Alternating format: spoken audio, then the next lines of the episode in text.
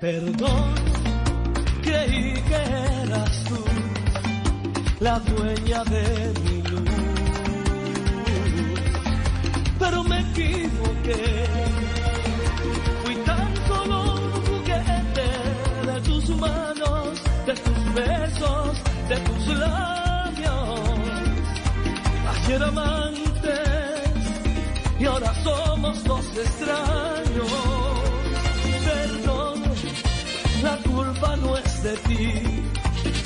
la culpa no es de mí. El destino es así, la vida muchas veces hace trampa. Ayer te tuve y ahora de ti no tengo nada. Explícale las veces que dijiste que me amabas y tu piel contra mi pecho con locura se abrazaban. Explícale el motivo de las noches y los días que juraste arrodillada que era mía quien querías. Explícale las noches de pasiones y delirios y las veces que la luna de nuestro amor fue testigo. Explícale que fuimos dos amantes prisioneros, que los amores cobardes nunca llegarán al cielo. Dile que también me amaste, dile, no me dejes solo en este abismo. Yo tampoco soy culpable, fue la vida despiadada que te puse en mi camino. Dile que también me amaste, dile, tienes que entender, no soy perfecto. Solo quiero que comprendas que el dinero compra todo, pero nunca el sentimiento. Ve y grítale las noches de pasiones y delirios y las veces que la luna de nuestro amor fue testigo. Explícale que fuimos dos amantes prisioneros, que los amores cobardes nunca llegarán al cielo. Dile que también me amaste, dile, no me dejes solo en este abismo.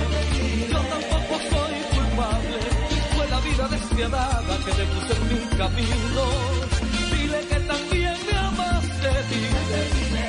entender, no soy perfecto, solo quiero que comprendas que el dinero compra todo, pero nunca el sentimiento. Dile a ese a quien amas, que ayer fuimos luz y sombra, que la carne se entrega y el alma no se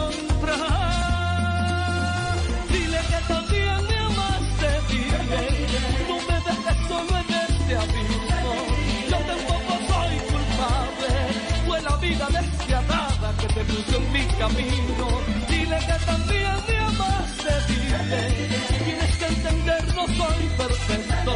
Solo quiero que comprendas que el dinero compra todo,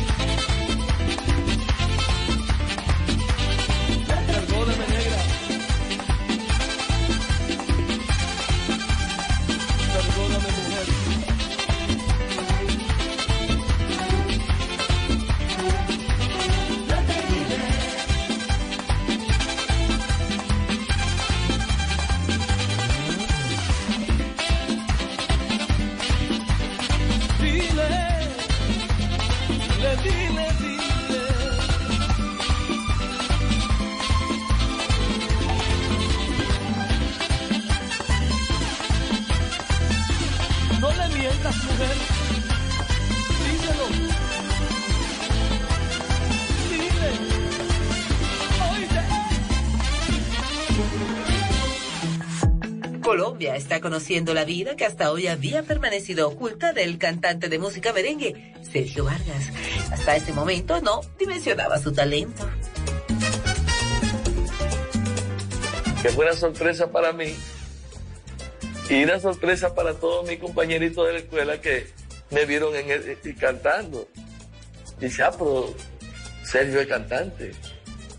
Ahí empezó todo. nosotros nos la pasábamos imitando a los artistas. Pero lo de Sergio como cantante fue una revelación porque Sergio se expresaba lejos de la casa, eh, dentro de casa, nadie se imaginaba que tenía ese talento para cantar. Un día, siendo muy joven, llegó la música hasta él y su vida se pintó de colores.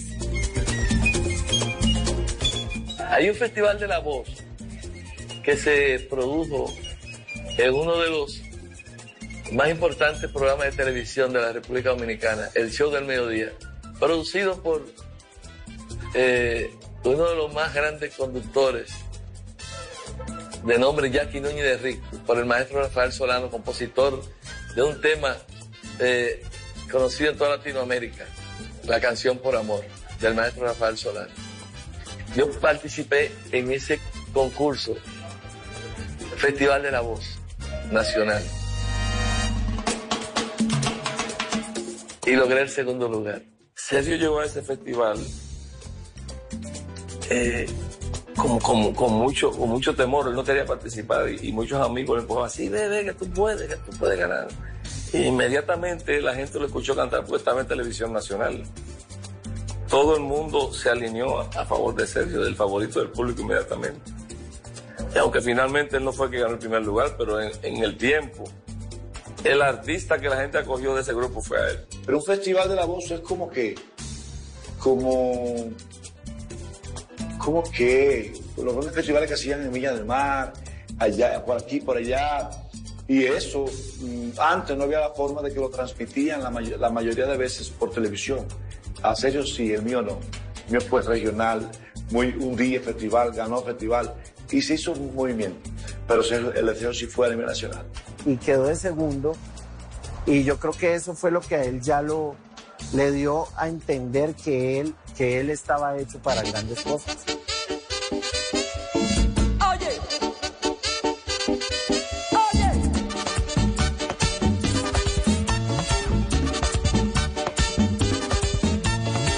Dios mío, qué bonito es sentirse enamorado.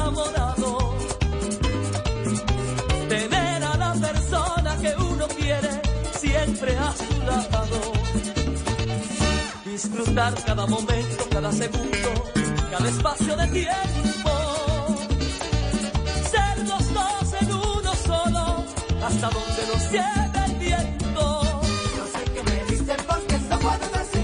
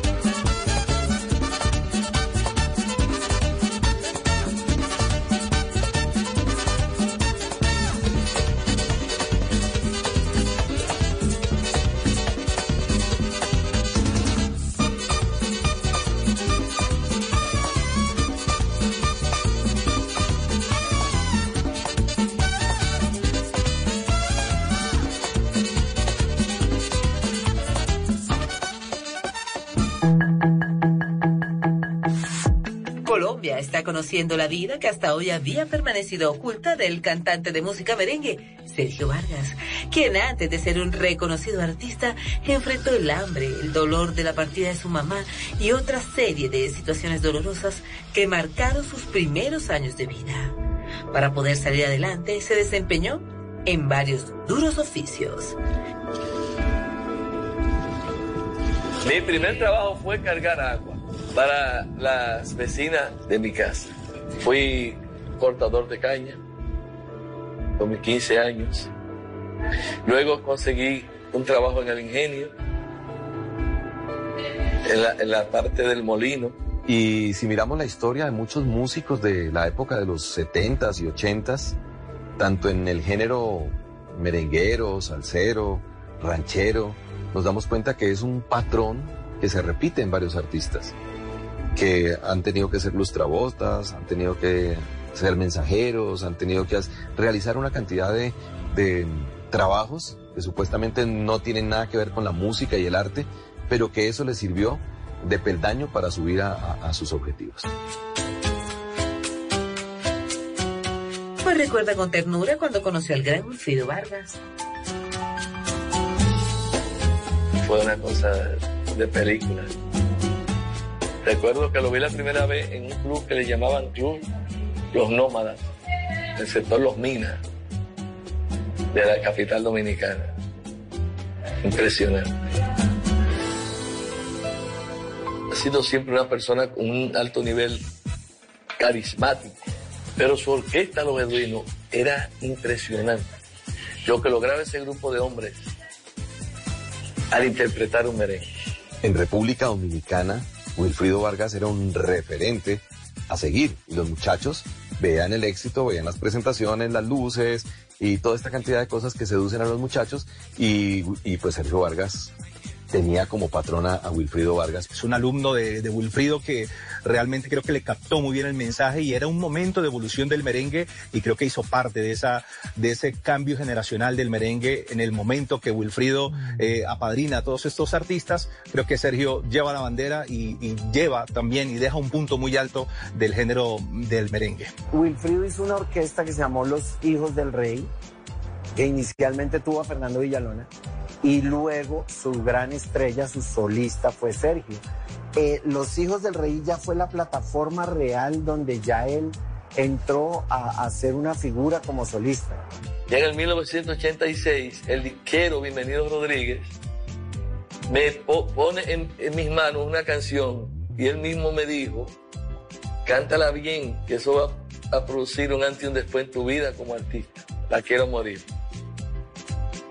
Ahí empieza la historia. Fue tan fuerte esta canción que la hicieron en versión salsa, en otras versiones de otros géneros musicales también ha dado debido al éxito que Sergio Vargas eh, le, le impuso cuando grabó esta canción con ese sello, con ese ritmo, con esta, con esa potencia a la hora de cantar esta canción, la disparó de una forma impresionante. La Quiero Morir representó ya como una independencia artística de Sergio Vargas, porque él había sido cantante de orquesta de otros, de otros propietarios, de otros dueños. Ya cuando llega La Quiero Morir, el nombre que sale en primera, en primera plana es el de él.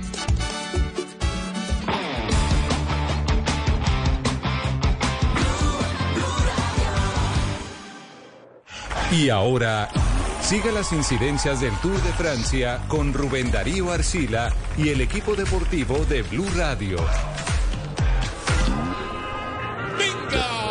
¿Qué tal amigos? ¿Qué tal? Aquí estamos con eh, la etapa plana después del castigo de la paliza de ayer, cuando se afianzó en el primer lugar Jonas Vingegaard tomando más de 7 minutos, 7.35 exactamente, sobre Pogachar y el, la debacle en el equipo de Emiratos Árabes que va a defender ahí el podio. Entrados en una etapa de alta definición de sprinters, veloces los hombres como Gronebegan que empieza a acomodarse, Vinian Germay, Héctor Jaime Pinilla van a clausurar la fuga que se mantiene con 18 segunditos de diferencia. 5 para meta, Héctor Jaime. 5 para meta, Rubencho, en esto que parece ya un hospital que se mueve, un grupo de zombies que sobrevive a un Tour de France durísimo, en medio de un calor inaguantable, con un Vingegaard destrozador, voraz, atrevido y superior, con un corredor Pogachar que se hundió como un Titanic y que ahora nos deja con un Vingegaard casi doble campeón y un embalaje que está a 5 kilómetros larguito Rubencho. La cuarteta está allí sosteniéndose todavía con Víctor Campenar, que es uno de los hombres que lidera esa cuarteta de fuga. Mientras tanto, Matías Esquelmose se pone al frente en el gran pelotón. En el grupo, allá viene Leclerc también comandando la acción del equipo belga, la manada azul. Los de Juliana Lafilippe están rotando posiciones al frente. Jonas Vingegaard por precaución toma también su lugar el lote principal. A ver, recordemos que aquí no está Jacobsen, que no está Marca Bendis, que no está Kalle Vivan, que se fue Bauhaus en el día de ayer, el hombre del Bahrein. Es decir, quedó despoblado esto de sprinters, de embaladores para este, esta asignatura del día de hoy. Van Barle, Dylan Van Barle dándole al frente fila India. Un acelerón en el lote. Todavía mantienen los 12 segundos de diferencia. Puede ser la quinta de Philipsen, Héctor Jaime. Pues Rubencho lo están intentando.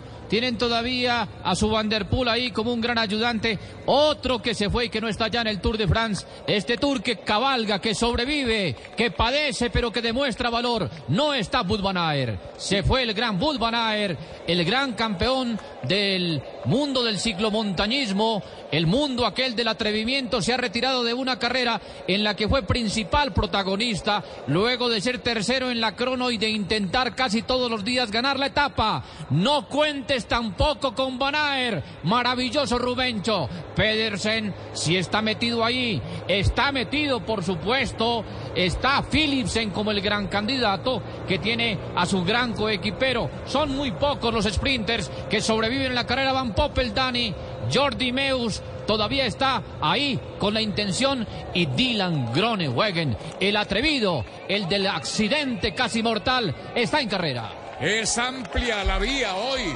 Hay 600 metros en línea recta después de la curva. La última curva que enfrentarán los pedalistas. El área de protección, el reglamento de los tres últimos kilómetros no se amplía para el día de hoy, Héctor Jaime. Siguen los tres, ¿no? Tres kilómetros de protección, razón por la cual el corredor Vingegaard, el corredor de Dinamarca, el pescador humilde ha puesto ritmo con su equipo para evitar cualquier caída antes de los tres, asegurarse cruzar eso que es una zona franca, una zona en la que ya no se pierde tiempo. Cuando crucen y ya cruzaron los tres, el Jumbo se va para atrás y deja que los sprinters se tiren a la batalla, a la guerra de los espacios, a la guerra de los milímetros, Rubencho. Va a haber cacería, el lote se agita la distancia, respira cada vez más cerca, va a ganar esta glorieta, este rompoint y doblarán sobre el costado izquierdo, pero ya los tienen en la mira. Van a sacar el pañuelo, la bandera blanca de rendiciones. Los cuatro pedalistas, allá viene a todo tren el gran paquete, en el acelerón que le coloca el Alpecin, apenas nueve segundos de diferencia, dos kilómetros, 300 metros que nos están quedando de esta etapa. No olvidemos que el sábado hay más montaña. Estaremos con una etapa corta, explosiva y será la última oportunidad de recortarle algo, de recobrar el honor de Pogachar después de la pájara del día anterior. Estamos entrando a los dos kilómetros finales y se abre. Se abre la puerta de los sustos.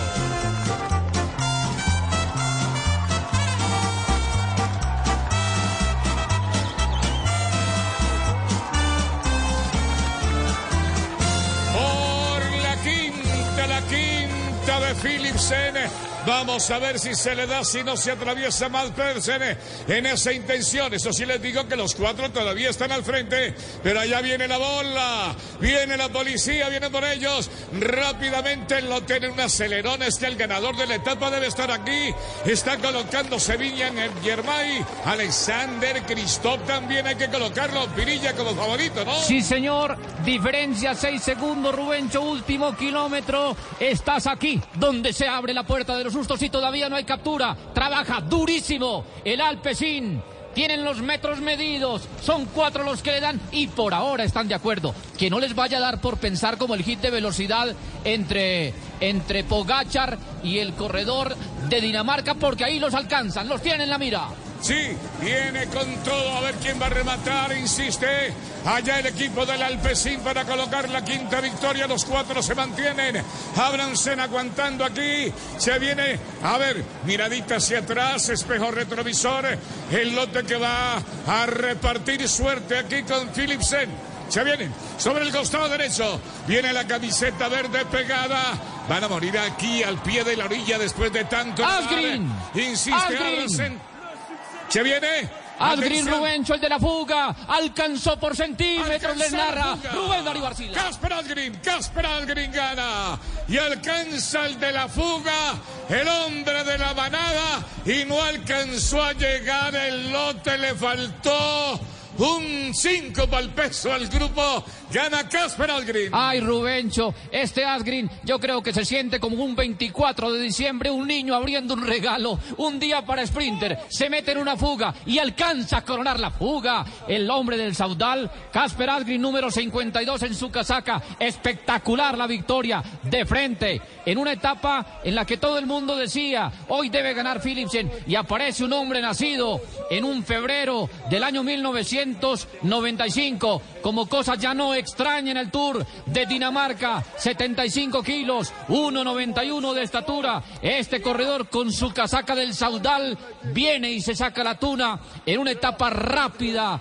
bañada en sol, con un gran campeón que se llama Vingegaard, con un Vingegaard que extrañamente en las noticias es menos publicitado que Pogachar. Ayer la gente pensó más en por qué se hundió el Titanic y no por qué ha nacido este gran monstruo del ciclismo. El remate de Casper Asgreen, danés, también de Dinamarca, está de moda.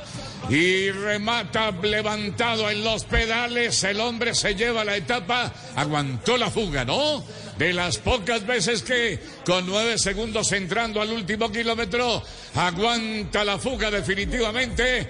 En el lote entró, ingresó también Egan Bernal, Rigobert Urán. Creo que los colombianos no tuvieron novedades en el día de hoy. ¿Alguna alteración en la general? Ninguna, no, ¿no? no, Rubencho, no hay alteraciones en la clasificación general de este Gran Tour de Francia, espectacular por demás, hasta aquel día en el cual el señor Vingegaard resolvió decir, esto es lo que les dejo de Tour, lo demás me lo llevo en las arcas. El señor Vingegaard está casado con una mujer extraordinaria que tiene un poquito de mayor edad que él, es una extraordinaria compañera de vida que lo encontró en momentos de afugias. El corredor Vingegaard a los 19 años arrancó su carrera ciclística en un equipo que no tenía demasiada trascendencia. Arranca Vingegaard, era un hombre temeroso. Cada vez que él quería correr, tenía problemas de nervios. El hombre padecía en las noches, la crisis lo acompañaba. A medianoche pensaba en la carrera y no podía dormir. Hasta que un día encontró una dama que le dio seguridad, confianza, tranquilidad y además lo ha acompañado de una preciosísima hija que se llama Frida. Esa nueva compañía lo enrutaría de nuevo y lo hizo campeón de un primer tour el año pasado. Y en este año, el gran Vingegaard, bicampeón igualando a su gran rival Pogachar. Ahora empatados dos contra dos estos dos monstruos del ciclismo. Como no, Frida se llama la hija, la casa azul del ciclismo. Está todavía brindándole aquí techo al gran eh, campeón ya virtual, a no ser que pase algo raro. eh, campeón para la ciudad de, de París. eh, Estamos aquí observando el resto. Hombre, un 20 de julio ha ganado un colombiano. Creo que han ganado por ahí Félix Cárdenas un 20 de julio, día de la fiesta nacional, pero también Cacaíto Rodríguez nos estaba recordando esta mañana que ganó en Valtorene en un día de fiesta nacional donde sonó el himno, se hizo la bandera, el momento más emocionante en la carrera de Cacaíto 20 de julio, ¿no? Así es, Rubencho. En este 20 de julio, Nelson Rodríguez, el cacaíto de la ciudad de Manizales, ganó una etapa en Valtorén. Ganó Mauricio Soler en otro 20 de julio. Y uno que no olvidamos, Nairo Quintana, que también ganó en un 20 de julio. Hoy ha ganado Asgreen. Seguido Decorn. Tercero, Abrahamsen. Cuarto, Philipsen alcanzó a meterse cuarto, les arañó la camiseta, el más veloz del mundo, pero no logró ganar. Quinto, Pedersen, Ball fue el sexto, Meu séptimo, Trentino octavo, Lapor noveno. Y Mosato el décimo en la etapa, en esta etapa llana. Ahí está, completita la etapa del top 10 del día de hoy. Philipsen apenas le alcanzó, le alcanzó para la cuarta posición eh, y ahora les vamos a reiterar la general que sigue con esos 7 minutos y 35, querido Héctor Jaime. Así es. Así Eh, es, Rubén Darío segundo, Arcila, ¿no? quiero decirte, esta clasificación general del Tour de France en Blue Radio. El primero, Jonas Vingegaard, Dinamarca, 67 horas sobre una cicla, casi 68 horas ya sobre una bicicleta. Tadej Pogachar, a 7 minutos 35 segundos. Antes pensábamos en el tour más disputado, nos, nos, acordábamos, nos acordábamos de la confrontación que había entre Lemon y Fiñón por 8 o 9 segundos. Ya no. Ahora estamos pensando en un tour que deja grandes distancias. A 7.35 Pogachar, Adam Jace a 10 minutos. Carlos Rodríguez a 12. Simón Jace a 12.19. Rubencho, ¿qué tal que este Simón Jace, que está cerca del podium, le quitara el podium a su propio hermano? Todavía tiene chance porque falta su vida. ¿Qué tal una batalla de hermanos como la de Caín y Abel? Etapa dedicada seguramente a Jacobsen, el compañero de Casper Asgreen. Asgreen hace de lanzador junto con Markov. Para este corredor que ya no se encuentra con nosotros, se retiró hace ya varios días. Se han marchado varios de los velocistas. Jonas Vingegaard sin ningún problema. ¿Cómo siguen los problemas de salud de Pogachar, que estaba con eh, herpes, el problema en los labios? Ayer se quedó en la famosa pájara que no hay ciclista en la vida que no haya contado una pájara, ¿no, mi querido Héctor Jaime? Rubencho, es una situación que el ciclista no se explica, es una dolencia de la cual nunca se sale, como si las piernas se llenaran de ácido láctico y no fuera posible enfrentar ese dolor. Eso tal vez le aconteció a ese gran corredor después de una jornada difícil en la contrarreloj individual, donde ya se mostraban las afugias. Hay especulaciones sobre la causa, por qué el corredor no ha sido triunfador. Por ejemplo, hay quienes dicen que su pretemporada fue mal calculada, que corrió demasiado y que él quiso llegar muy a tono para el Tour de Flandes y por estar pensando en otras carreras en las que no debía intentarlo, tal vez se excedió en trabajo para el Tour de France y otros afirman entonces Vingegaard sí hizo una buena planeación. Bueno, de todo se dice, entre otras cosas, que se lanzó a una piscina en el día de descanso y que eso lo pudo afectar en su tranquilidad y en su buen juicio, que no se dice. Lo que de todas formas se debe afirmar es que estamos en presencia de un ciclismo de un rendimiento extraordinario. Rubencho, el día que ganó Vingegaard en ese gran premio de montaña de alta categoría ayer, superó por un minuto a Miguel Ángel López que tenía el récord. Un minuto le metió al récord. Es decir, el nuevo récord en la LOS es Vingegaard.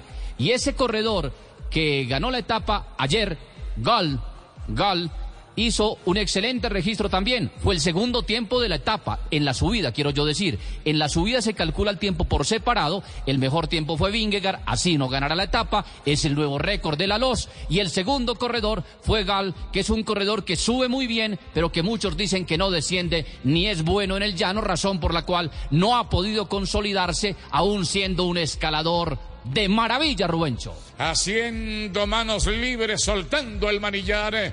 Casper Asgreen nos entrega la última fotografía del tour, lo más fresco que tenemos antes de prepararnos para mañana y para el sábado, que hay una etapa que está muy recomendada. Héctor Jaime es cortita, pero tiene unos muros horribles en ese trazado para tener ya uno en las piernas. Tres mil kilómetros que deben tener ya tres mil y pico, ¿no? Tres mil kilómetros en las piernas para ese viernes, eh, día sábado, que nos espera, Héctor Jaime. Claro, Rubén, lo has dicho todo, es que la dificultad no es solo porque sea montañosa, sino porque tienen el tour encima. Y como decía por allí algún experto en el mundo del ciclismo, a esta altura de carrera, el tour se divide en tres grupos. Unos 20 hombres que todavía parecen vivos. Luego viene un hospital lleno de heridos. Y al final un lote de zombies que no saben ni siquiera por qué están sentados en la bicicleta. Ellos lo único que esperan es no quedar por fuera del límite de clasificación. El sábado la montaña, mañana tendremos, Rubencho, una etapa de 172 kilómetros con dos pequeños puertos montañosos. Hay uno a 28 kilómetros de la llegada que tiene 2.3 kilómetros de ascenso al 6.1% de inclinación. Mañana a 28 kilómetros. ¿Qué indicaría Rubencho? Que es posible que como el premio de montaña es corto, es lejitos de la llegada, el corredor Philipsen alcance a llegar y alcance a meterse al embalaje. Estamos viendo a Vingegaard, corredor de 60 kilos, corredor inusual para el mundo de las cronos. Casi nunca un contrarrelojero puro es tan pequeño de estatura, pues este corredor de Dinamarca es pequeño, es liviano, pero le rinde como a los más grandes de la historia. Y entre tanto, allá, tras bambalinas, queda el recuerdo de un Pogachar que se hundió en una jornada definitiva, como en otro día se hundió Eddie Merckx, como tanto le ha pasado a los que se hunden, que ese día en el hundimiento es cuando aprenden lo que no debían hacer, cuando se ponen a pensar, y si yo no hubiera atacado tanto en la primera semana, si yo me hubiera quedado quieto y hubiese ahorrado, tal vez no me habrían fundido, el tal vez que tanto le pesa a la humanidad, Rubencho. Bien, queda pendiente entonces todavía algún kilometraje que a lo mejor el sábado le dé más nitidez a ese tercer lugar del podio disputado por Carlos Rodríguez y por los gemelos Jay que también están entreverados. eh, Rubencho. Dígame. Un datico, un datico. Tejada, el mejor colombiano, está en la casilla 34. Bernal sobreviviendo como puede. Casi se nos retira el muchacho, pero ahí va, tratando, tratando. Y el tercero es Rigoberto Urán, casilla número 77, que en esta oportunidad no ha logrado hacer el mejor de los Tours. Este quien fuera subcampeón en todo, incluso en el Tour de France. Hace ratito quedaron atrás los Alpes, entonces, hoy liquidada la etapa plana y vamos hacia el norte buscando los Volgos para el eh, sábado. Cumplir el último capítulo de los escaladores y el domingo en los Campos Elíseos de París. Y París se arrodilla a tus pies, Jonas Van Vingegaard, el corredor de Dinamarca. Muy amable, muchas gracias. Aquí estuvimos Héctor Jaime Pirilla y Rubén Rubén Darío Barcila. Para todos, buen viento y buen camino.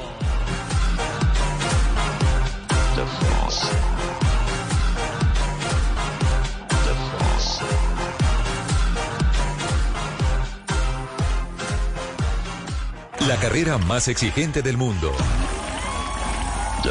El evento ciclístico más importante del año, el Tour de Francia, por Blue Radio y BlueRadio.com. Deleitinas, las galletas que saben amor. Saladitas, dulcecitas, son muy suaves, exquisitas. Mañana, tarde y noche, cuando quieras. Con amigos, en familia, de regalo y de paseo. Nuevas galletas de Leitinas, el delicioso sabor de compartir. Arthur's Cookies Factory. Amigos, familia, algo para compartir. Déjame robarte un beso. Lo único que falta es la música. Viernes y sábados en la noche, Blue Radio pone el ritmo para disfrutar del fin de semana con la mejor música. Blue Música, fin de semana. Viernes y sábado por Blue Radio y funky La alternativa. Voces y sonidos de Colombia y el mundo en Blue Radio y bluradio.com, porque la verdad es de todos. 11 de la mañana en punto. Actualizamos las noticias a esta hora en Blue Radio. Avanza la celebración del Día de la Independencia en Bogotá, pero mucha atención que se presentó una emergencia que involucra a dos uniformados de la Policía Nacional. Juanita Tobar. El Daniel oyentes en la esquina de la calle 134 con Avenida Boyacá, sentido norte-sur, se cayó un árbol sobre dos auxiliares de la policía. Ellos son el auxiliar Daniel Calderón y Johan Arroyo, quienes estaban haciendo las labores de vigilancia en medio de la celebración del 20 de julio. Escuchemos al cabo Giovanni Rincón, él es suboficial de los bomberos. Cabo, cuénteles a los oyentes de Blue Radio qué fue lo que acabó de pasar exactamente. Bueno, nos comentan la comunidad que por ende, por los vientos que están ocurriendo ahorita, eh, los auxiliares se encontraban bajo el árbol que está aquí al lado mío y se les cayó encima. Entonces, pues la reacción de nosotros y de las más unidades, pues, es atenderlos a ellos. Mire, la ambulancia llegó rápidamente y ya están siendo atendidos estos dos auxiliares. Les repito, ellos son Daniel Calderón y Johan Arroyo. Están siendo atendidos en este momento por todo el equipo médico, pues por esta emergencia que se presentó en la calle 134 con Avenida Boyacá, Bogotá. Muchas gracias, Juanita. Estaremos muy pendientes a los reportes del estado de salud de estos dos uniformados. Vamos ahora a la isla de San Andrés, a la zona de Coral Place, donde se realiza el desfile militar con la presencia ya del presidente Gustavo Petro. ¿Qué pasa a esta hora, Santiago Rincón? Hola, Lodan. Ya terminó la primera parte de ese desfile militar en el que participaron más de mil hombres y mujeres de nuestra fuerza pública, ejército, armada, Fuerza Aérea Colombiana y Policía, también hubo una representación cultural, hablaron los líderes raizales que pidieron un diálogo urgente entre autoridades de Colombia y Nicaragua para terminar con los efectos del fallo, no de este reciente, sino del fallo ya de hace más de 10 años que le quitó mar a San Andrés. Y a esta hora habla el presidente Gustavo Petro aquí frente a la gobernación. Escuchemos al mandatario. En ese entonces subversivo, considerado en aquel entonces por reyes y monarcas, como terrorista. Democracia, el poder del pueblo, la soberanía popular que como reza nuestro himno nacional, está por encima, no concibe una soberanía de monarcas, una soberanía popular de la gente del común. El común, decían allá en las tierras de ahora el presidente Gustavo Petro haciendo también un llamado a la unidad en materia de soberanía y resaltando que el fallo de la Haya la semana pasada, el 13 de julio, es una victoria relativa precisamente reconociendo lo que dicen los raizales que todavía sufren las consecuencias de los fallos anteriores que fueron adversos a Colombia, Loboda. Gracias, Santiago. También atentos al discurso del presidente de la República allí en el archipiélago de San Andrés y Providencia. Y precisamente allí las fuerzas militares señalaron que las operaciones contra el ELN se mantienen hasta el 3 de agosto y que por ahora no tienen confirmado un supuesto paro armado de este grupo ilegal. Valentina Herrera. Hola, ¿qué tal? Continuamos acá en San Andrés y en medio de esta conmemoración del 20 de julio, el general Elder Giraldo, comandante de las fuerzas militares, señaló que si bien están confirmando con inteligencia este panfleto que hablaría de un supuesto paro armado organizado por el ELN, en especial en el sur del país, pues están buscando más información, pero se mantienen todavía las operaciones ofensivas contra este grupo, porque el cese del fuego solo comienza a regir a partir del 3 de agosto. En este momento no seguimos con la ofensiva a través de operaciones de acción decisiva contra todos los grupos generadores de violencia del país. Hay un decreto donde se restringen las operaciones ofensivas contra el grupo armado del Ejército de Liberación Nacional. Con el resto de estructuras que delinquen, que le causan daño a la sociedad, mantenemos la ofensiva de las fuerzas militares de Colombia. Insistió el general en que la prioridad es preservar a la población civil, porque si bien haya un acercamiento pues, de paz, un acercamiento con el gobierno, no se pueden permitir delitos graves y más cuando se trata, por ejemplo, de casos de reclutamiento de menores o de afectación a diferentes sectores. Y en medio de la celebración del Día de la Independencia, la Procuradora General está invitando a los colombianos a reflexionar sobre el futuro y el presente del país. Damián. Eslobodan, la invitación, dice la procuradora, la da en medio de la crisis de orden público que vive el país por las diferencias y malentendidos entre el gobierno, los mandos territoriales y los grupos al margen de la ley que hacen parte de la iniciativa de la paz total. Por eso es que envía el mensaje la procuradora Margarita Cabello en plena celebración del Día de la Independencia. Esta conmemoración nos invita a reflexionar sobre el presente y futuro de nuestra nación, a evaluar los logros alcanzados y los desafíos que aún se deben enfrentar. Los colombianos debemos trabajar juntos para construir un país más justo, la Procuraduría aprovechó para alertar que en medio de las negociaciones que avanzan con los ilegales, todavía reina el miedo en los territorios alrededor del reclutamiento forzado de menores. Gracias, Damián. Desde hoy comienza a operar parcialmente la mina de Sutatausa, allí en Cundinamarca, donde recordemos murieron 21 mineros a causa de varias explosiones. Marcela Peña. el accidente ocurrió a mediados de marzo y desde ese momento la Agencia Nacional de Minería ordenó la suspensión de operaciones en la mina. Hoy se abren ocho de las bocaminas, 27 más continuarán cerradas hasta que los titulares de este título de Min Miner demuestren que cumplen los requisitos de seguridad y que los trabajadores van a poder salir a encontrarse con sus familias de la misma manera en que entran a operar. Hay que decir que este es el principal medio económico de los habitantes del municipio de Sutatausa. Y fue dejada en libertad Mayra Beltrán Quintero, la comerciante que se encontraba secuestrada desde el pasado mes de junio en Pelaya, esto en el departamento del Cesar. Adrián Jiménez. Eslodoban, en jurisdicción del municipio de Pailita, Cesar, fue liberada en las últimas horas la comerciante Mayra Beltrán Quintero, quien se encontraba privada de su libertad desde el pasado 15 de junio, cuando fue secuestrada por sujetos armados en el municipio de Pelaya, en momentos en los que se encontraba haciendo ejercicio. La información de su liberación fue confirmada por el secretario de gobierno del Cesar, Eduardo Esquivel, quien aseguró que Beltrán Quintero fue entregada a una estación de policía ubicada en el corregimiento de La Vega, en Pailita, Cesar, a la una de la mañana es dejada en la estación de policía de Las Vegas y de manera con reserva fue trasladada al municipio de Pelaya, donde gracias a la bendición de Dios que está en el seno de su familia, abrazando a sus hijos, a su nieto y obviamente a su esposo.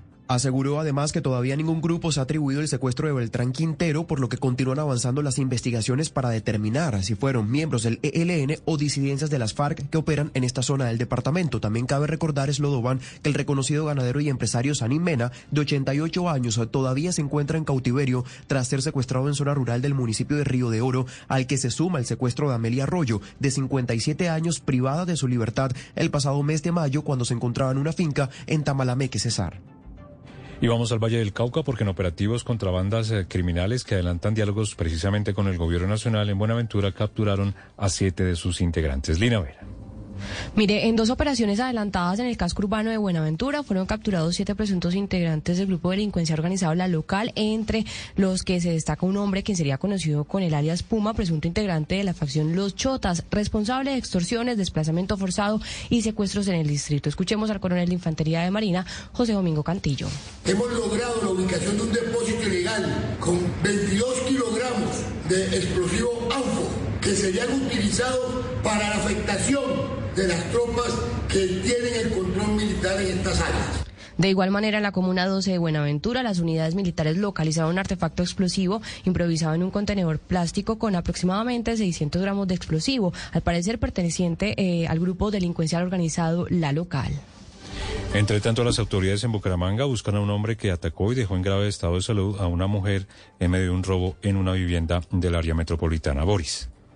Así es, Slobodan, los hechos ocurrieron en el barrio Santa Inés del oriente de Florida Blanca, cuando un hombre conocido con el alias de la araña ingresó por el techo de la casa de una señora de 73 años para robar y al ser sorprendido por esta, la golpeó en reiteradas ocasiones, generándole graves heridas que debieron ser tratadas de urgencias en un centro médico donde se encuentra en este momento. Sobre el tema, Estefanía Correa, una de las nietas de la víctima pues asfixiarla con las almohadas, la encendió a pata, a puño, le fracturó la nariz, le reventó los labios, en este momento tiene hematomas en la cara, ya le hicieron un tag cerebral y pues hasta el momento nos han dicho que no se sabe si de pronto si tenga otra fractura o tenga algo más grave, está en observación. La señora de 73 años se encuentra con varias heridas en su rostro y en su cuerpo. Sin embargo, la que reviste mayor gravedad es la fractura de tabique que requerirá cirugía plástica. Por el momento, el ladrón es, eh, que golpeó a la señora es buscado por las autoridades en todo el área metropolitana de Bucaramanga. Y en deportes, Teófilo Gutiérrez vuelve al Deportivo Cali. Los detalles, Juan David Rivera. El Deportivo Cali anunció un fichaje de lujo para su plantilla este semestre. Por medio de un video presentaron a Teófilo Gutiérrez, delantero que con 38 años vuelve por segunda vez al equipo azucarero. El barranquillero estuvo entre el 2021 y el 2022 y se coronó campeón con el equipo en el segundo semestre del 2021 de la mano del técnico venezolano Rafael Dudamel. En esta etapa el delantero jugó 66 partidos con el Cali y realizó 14 goles y 12 asistencias. Teo llega procedente del Bucaramanga donde la temporada pasada terminó con 13 partidos jugados sin ningún gol anotado. El Deportivo Cali se encuentra en renovación total y ayer precisamente fue presentado su nuevo técnico, Jaime de la Pava, quien ya había estado en otra ocasión en el Cali ganando una Copa Colombia en el 2010. El próximo partido del Cali será el jueves 27 de julio contra Santa Fe por los octavos de final de la Copa Colombia. Recordemos que este fin de semana no jugará ya que su partido fue aplazado por la Dimayor. 11 de la mañana, 10 minutos. En una hora, a las 12 del día, toda la actualización de noticias, el resumen de noticias aquí en Blue Radio, hoy día de la independencia.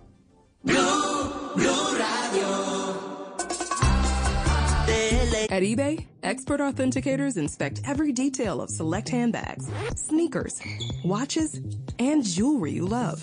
Ensure your next purchase is the real deal with eBay's authenticity guarantee. Everyone deserves real. Visit eBay.com for terms. Here's to feeling that we belong and feeling part of something bigger. Here's to being there for each other and finding friends who become family. Here's to the talkers, the listeners, and the cooks. Absolutely the cooks. Here's to the ones we can't imagine not knowing. And here's to all the wonderful and powerful things that happen when we come together. Here's to us, all of us. To learn more, visit mychinet.com. That huge data breach from a few weeks ago has probably moved off your radar, but your information could still be on the dark web. LifeLock alerts you to suspicious activity, like someone using your info. If there's a problem, LifeLock's US-based identity restoration specialists will work to fix it. No one can prevent all identity theft or monitor all transactions, but LifeLock will help protect your identity long after this breach is forgotten. Save up to 25% your first year at lifelock.com/aware. Continuamos con Se dice de mí. Colombia está conociendo la vida que hasta hoy había permanecido oculta del cantante de música merengue, Sergio Vargas.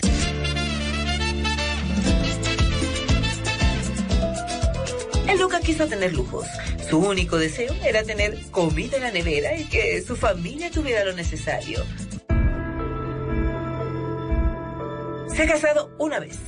Y si hay algo de lo que se arrepiente, es de haberse divorciado.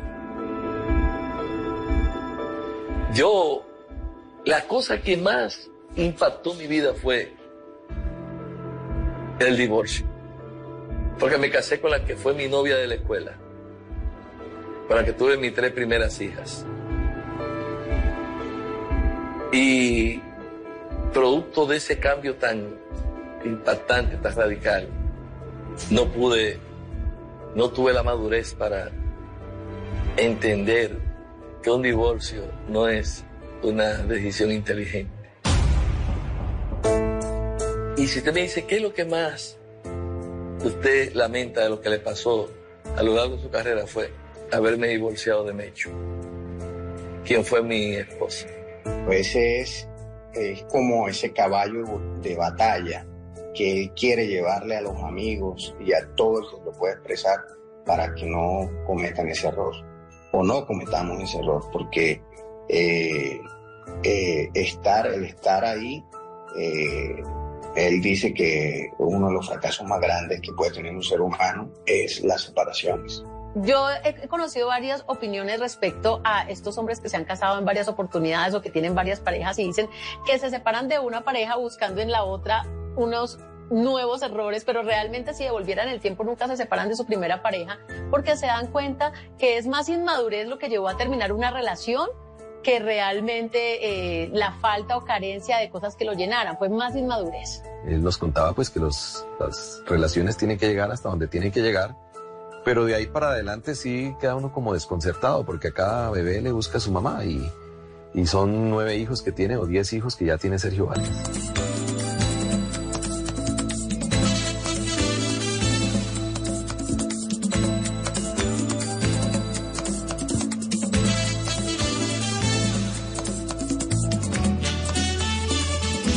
Recuerdo los momentos pasamos, recuerdo todo el tiempo que nos dimos y ahora este amor ya lo perdimos. No queda nada, no queda nada. Conservo aquel recuerdo de mi vida cuando tú me decías que me amabas y ahora todo, todo quedó en nada, quedó vacío, papel firmado, sala de juicio.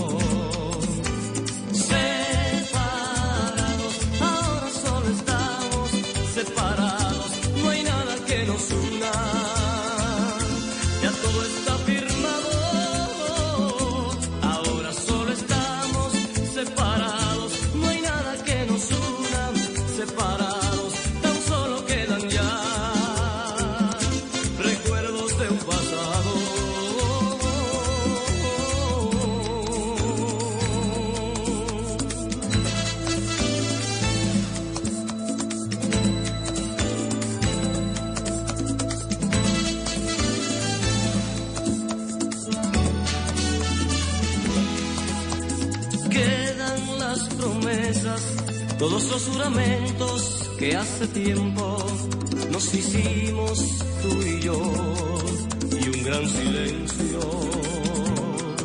que mata el tiempo.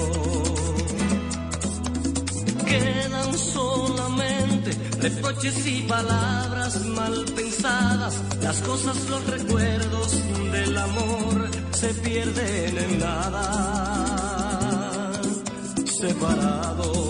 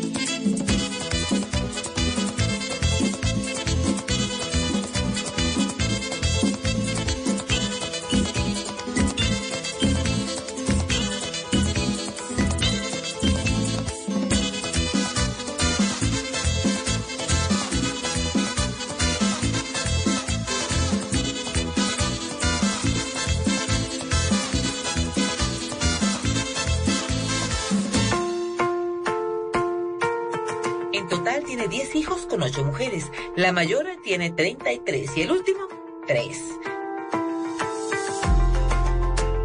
Casi todos viven fuera de República Dominicana. Eh, fueron tres de mi matrimonio, los otros eh, tienen sus madres. Eh, hoy trato de llevar una relación adulta a través de la conjugación del verbo amar, tú me amas, yo te amo, porque después que la persona es adulta, decide a quién querer, y eso incluye papá y mamá. Tú compartes con él y, en el momento que estás con él, eh, lo llaman dos, tres de sus hijos a preguntarle cómo están, a decirle que lo aman y a decirle que se cuide y cómo está pasando.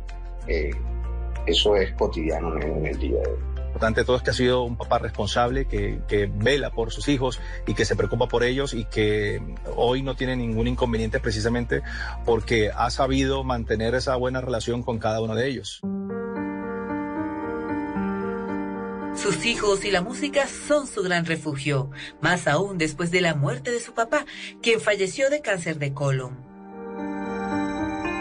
Me devastó. Y más cuando hablé con su médico. Me dijo, el, el cáncer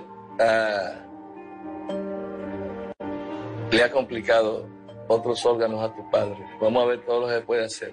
Comencé a orar. Duramos tres años peleando, cuerpo a cuerpo, contra ese, esa terrible y devastadora enfermedad, hasta que finalmente murió. Eran amigos, su padre, Sergio, el señor Sergio, y él eran más que más que hijos, padre e hijo, eran, eran amigos. Y él le, le, dio mucho, le dio duro. Tanto a él como a, a Johnny y a sus hermanos. Hoy en día se quiere volver a enamorar. A Dios le estoy pidiendo volver a amar. Eso es maravilloso. Él siempre nos dice que no quiere morirse solo, que quiere encontrar un amor, una compañera. Ya vamos a ver si tiene suerte.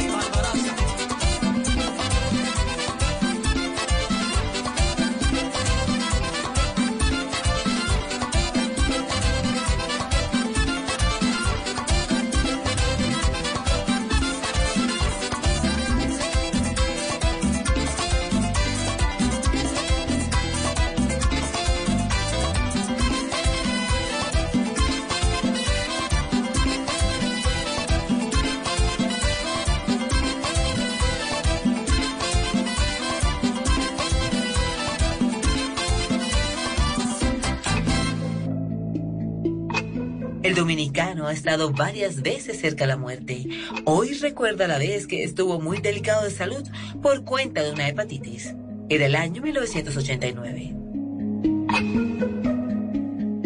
Oye, eso fue terrible. Eso fue una experiencia que por poco me cuesta la vida.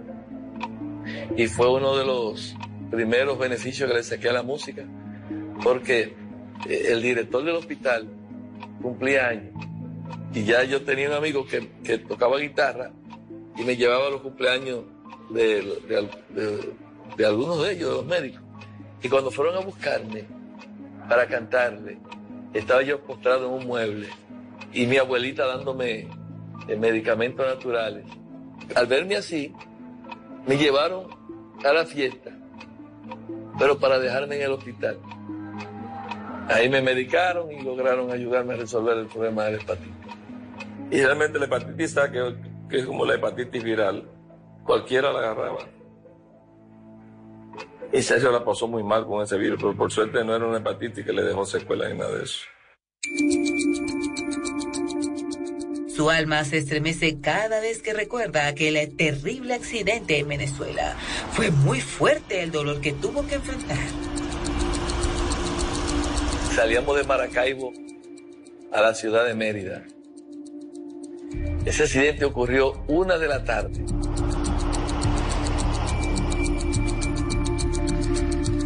Y por situaciones que pasaron ahí, el conductor del autobús se fue por un barranco ahí, ya usted sabe que murieron dos de los músicos y murieron otras personas que andaban ahí. Fue una cosa horrible. Porque eh, los muertos fueron cinco.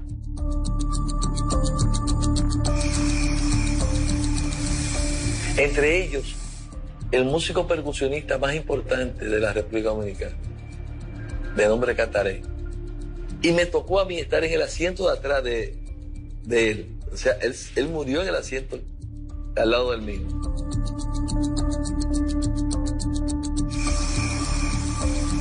Me lastimé la espalda, me dio un golpe en la cabeza, pero no fue de gravedad. Y Sergio fue de los que quedó vivo, que iba dentro del autobús que se accidentó. Eso fue un trauma que yo, yo sé que a él todavía le trabaja. El COVID le dejó un triste recuerdo. Mal, muy mal. A mí no me mató de casualidad, pero se llevó a mi asistente más cercano, que solo duró 10 días desde, desde el día que se lo detectaron hasta que murió, solamente pasaron 10 días. He perdido muchos amigos, eh, personas muy queridas. Nuestro amigo Salvador, ese era su asistente y cuñado. Sí, una persona muy afable, muy colaboradora lamentablemente lo perdimos. Todos vivimos un poco de eso, de perder gente muy cercana que uno esperaba que se iban a morir y que la pandemia de repente nos los arrebató sin, sin preguntarle a uno ni nada.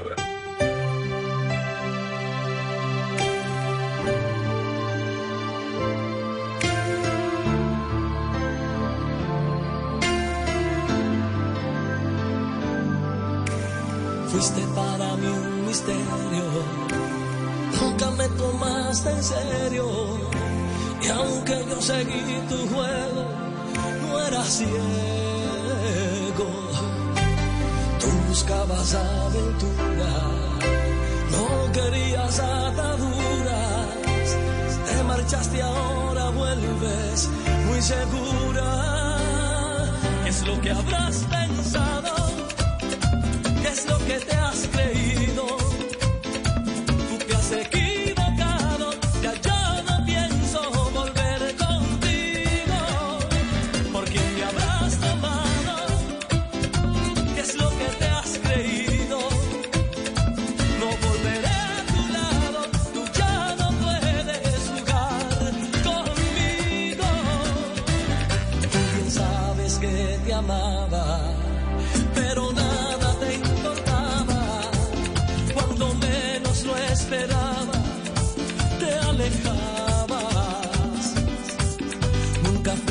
Tan querida y ahora estás arrepentida. Yo lo siento, corazón, así es la vida.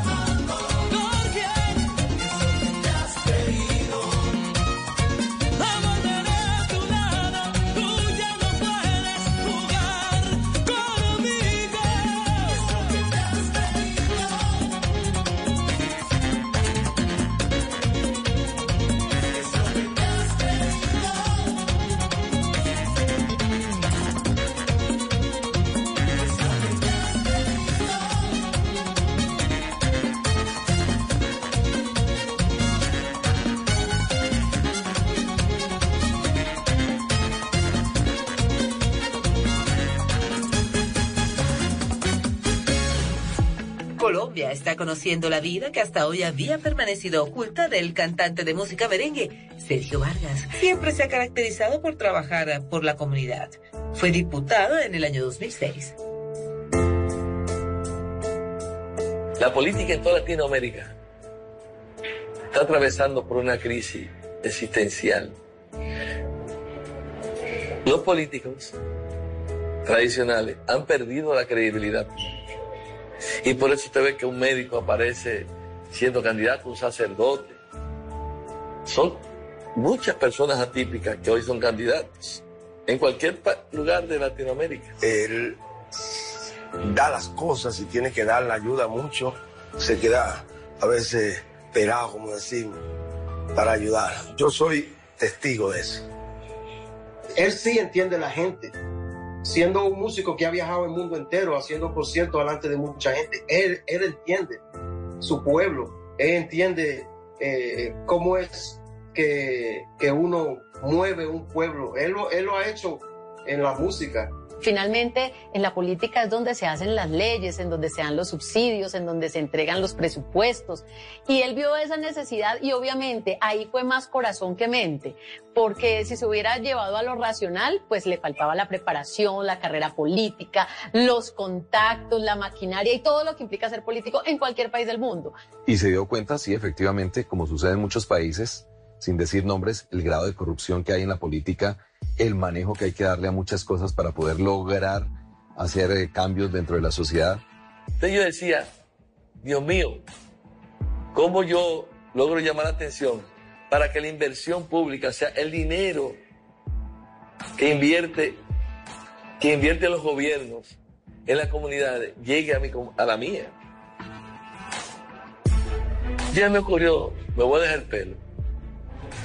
Señor, te prometo que hasta que mi comunidad no comience a recibir esos beneficios, yo no me voy a, a cortar el pelo.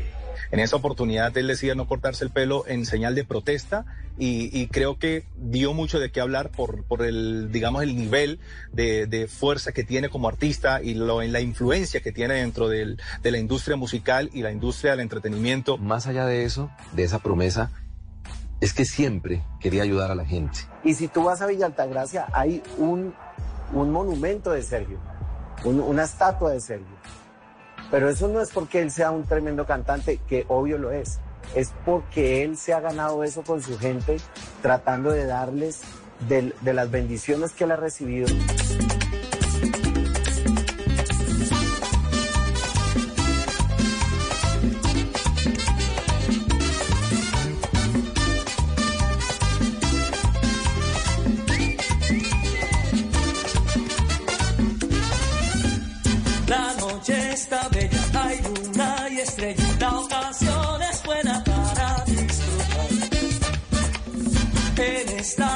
No aguanto las ganas de inventar mi barra y ponerme a gozar.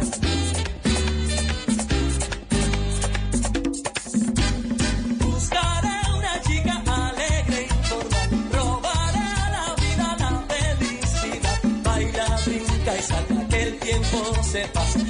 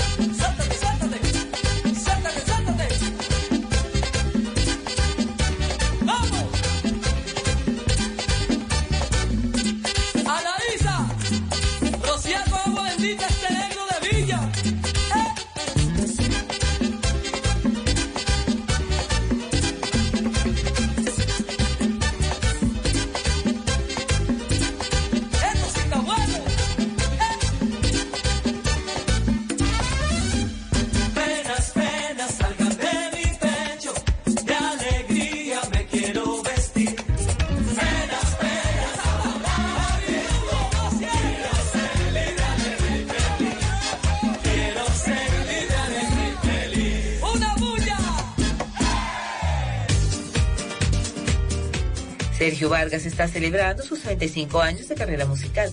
Sus manos las tiene llenas de grandes aprendizajes y satisfacciones. Pocos lo logran, te lo digo de corazón.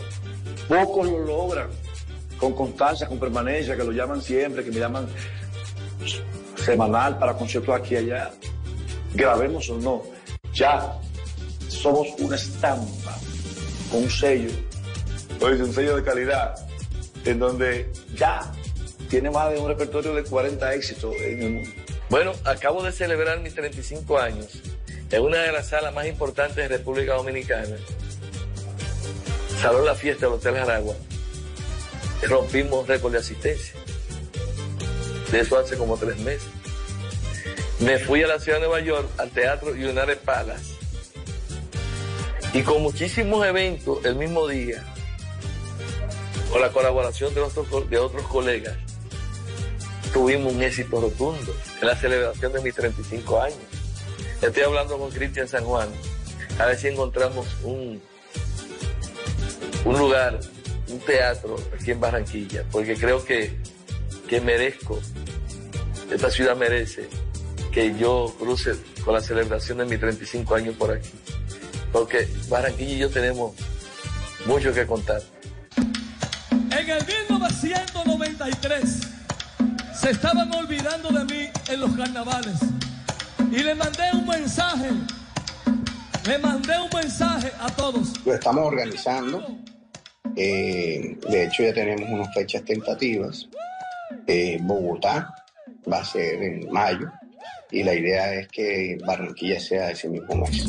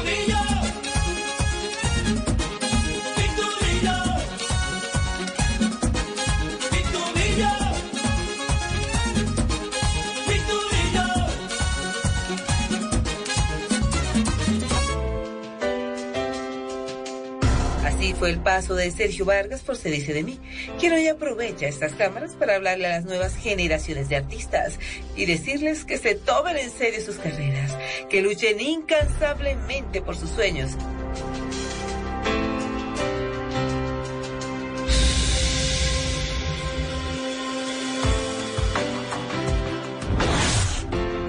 Siempre ha sido una persona muy solidaria y un artista que ha representado a la República Dominicana con mucha vergüenza y con mucho orgullo. Lo he visto una persona afable, amistosa, eh, colaborador. Que siga como es. Y así lo queremos. Quiero darle un saludo muy especial a nuestro colega y nuestro hermano Sergio Vargas, el maestro de la República Dominicana. Fue un honor para fulanito estar en tarima con usted y que Dios me lo bendiga. Y nada, hermano querido Sergio, que Dios te bendiga mucho. No pares. Y cuando sientas que tienes que parar, cuando me toque a mí también, paramos. Y habríamos dejado un legado gigante que se llamaría Sergio Vargas. Hablar de Sergio Vargas es hablar de alegría, es hablar de fiesta, es hablar de música, es hablar de canto, es hablar de mucha diversión y es hablar también de una generación del merengue que nos ha puesto a bailar a todos. Un gran saludo para el maestro Sergio Vargas desde aquí, desde Colombia. Sergio, te queremos. Negro, te quiero, eh, te amo, tú lo sabes. Te mando un abrazo y un beso gigante. Que prontico nos vamos a ver, porque por allá estaré jodiendo en Villa Altagracia. Te quiero, hermano. Solamente le pido a Dios que le dé larga vida, que lo bendiga y que siga siendo ese gran ser humano y ese gran padre, ese gran hermano, ese gran amigo. Sergio, te adoro con todo mi corazón desde aquella invitación al Festival Presidente. Sabes que estoy aquí siempre firme para ti. Y bueno, Sergio, amando tu música, enamorándome del merengue, feliz de saber que, que, le has dado ese reconocimiento tan importante a la música tropical, al merengue, y que haces tanto por tu país y que lo, y que lo sigas haciendo, de verdad que mantengas esa, esa convicción de ayuda para toda tu gente. Que todas esas metas que te propusiste en alguna oportunidad las lograste. Que bueno, ese gran corazón que te acompaña siga ayudándole a mucha gente, a los nuevos talentos y a aquellos que son menos favorecidos. Un abrazo, mi hermano.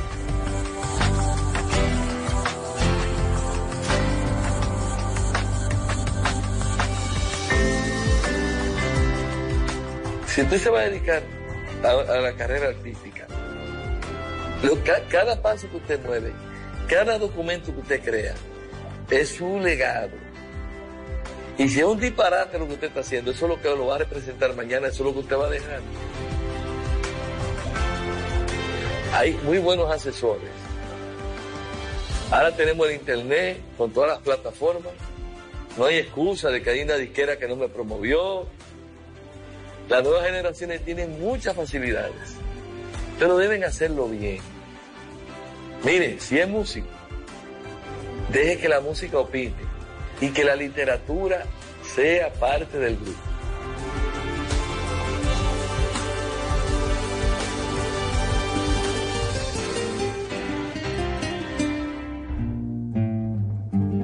Anoche hablamos del amor y nos hizo llorar, y nos hizo llorar. Y amanecimos con los ojos hinchados,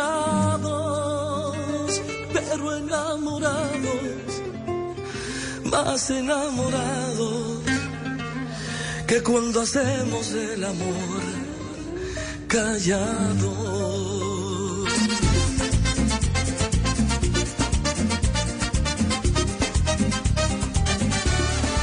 Anoche hablamos del amor, de las cosas que tú, de las cosas que yo, de tantas cosas, de mis espinas y rosas, lo discutimos y aunque sufrimos, así aprendimos eh, que está en peligro un gran amor. Anoche hablamos del amor y está en peligro qué dolor.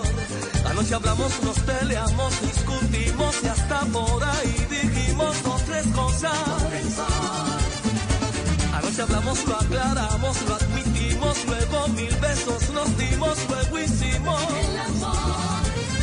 Qué rico hablamos. Oh, oh. Anoche hablamos del amor, de las cosas que tú, que tú, que tú, de las cosas que yo, de tantas cosas, de mis espinas y rosas, lo discutimos y aunque sufrimos, así aprendimos que está en peligro un gran amor. Anoche hablamos del amor y está en peligro qué dolor. Anoche hablamos, nos peleamos, discutimos y hasta por ahí dijimos dos tres cosas. Anoche hablamos, lo aclaramos, lo admitimos, luego mil besos nos dimos, luego hicimos. Qué rico hablar.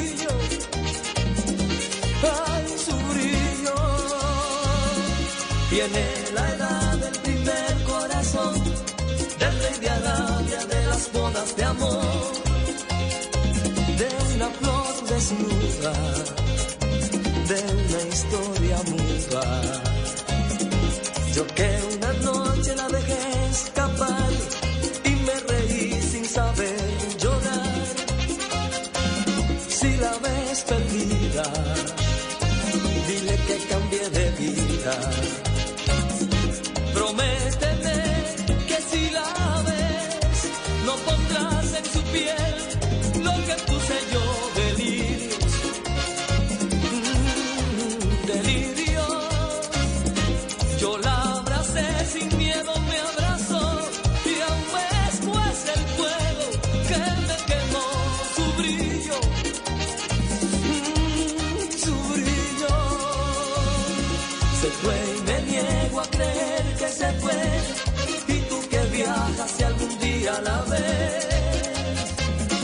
Cuéntamelo.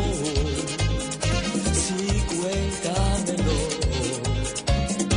Dile que estoy dispuesto a dar todo por ella y mucho más.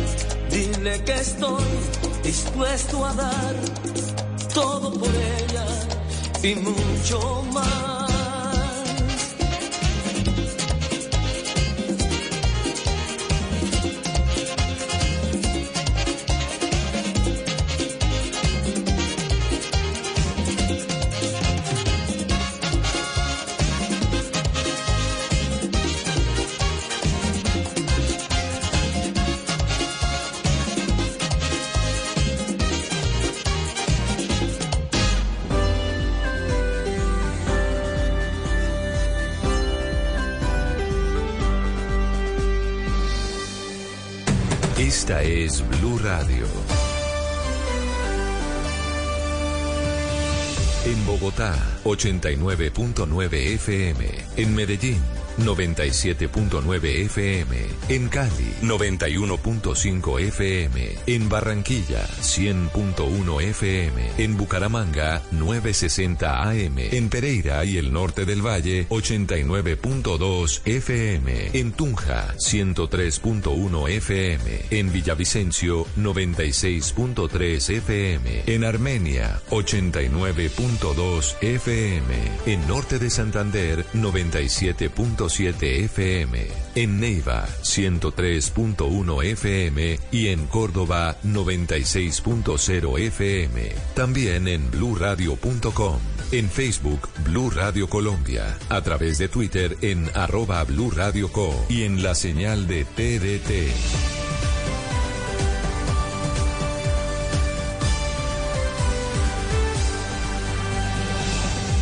Radio, la alternativa. Voces y sonidos de Colombia y el mundo en Blue Radio y bluradio.com, porque la verdad es de todos.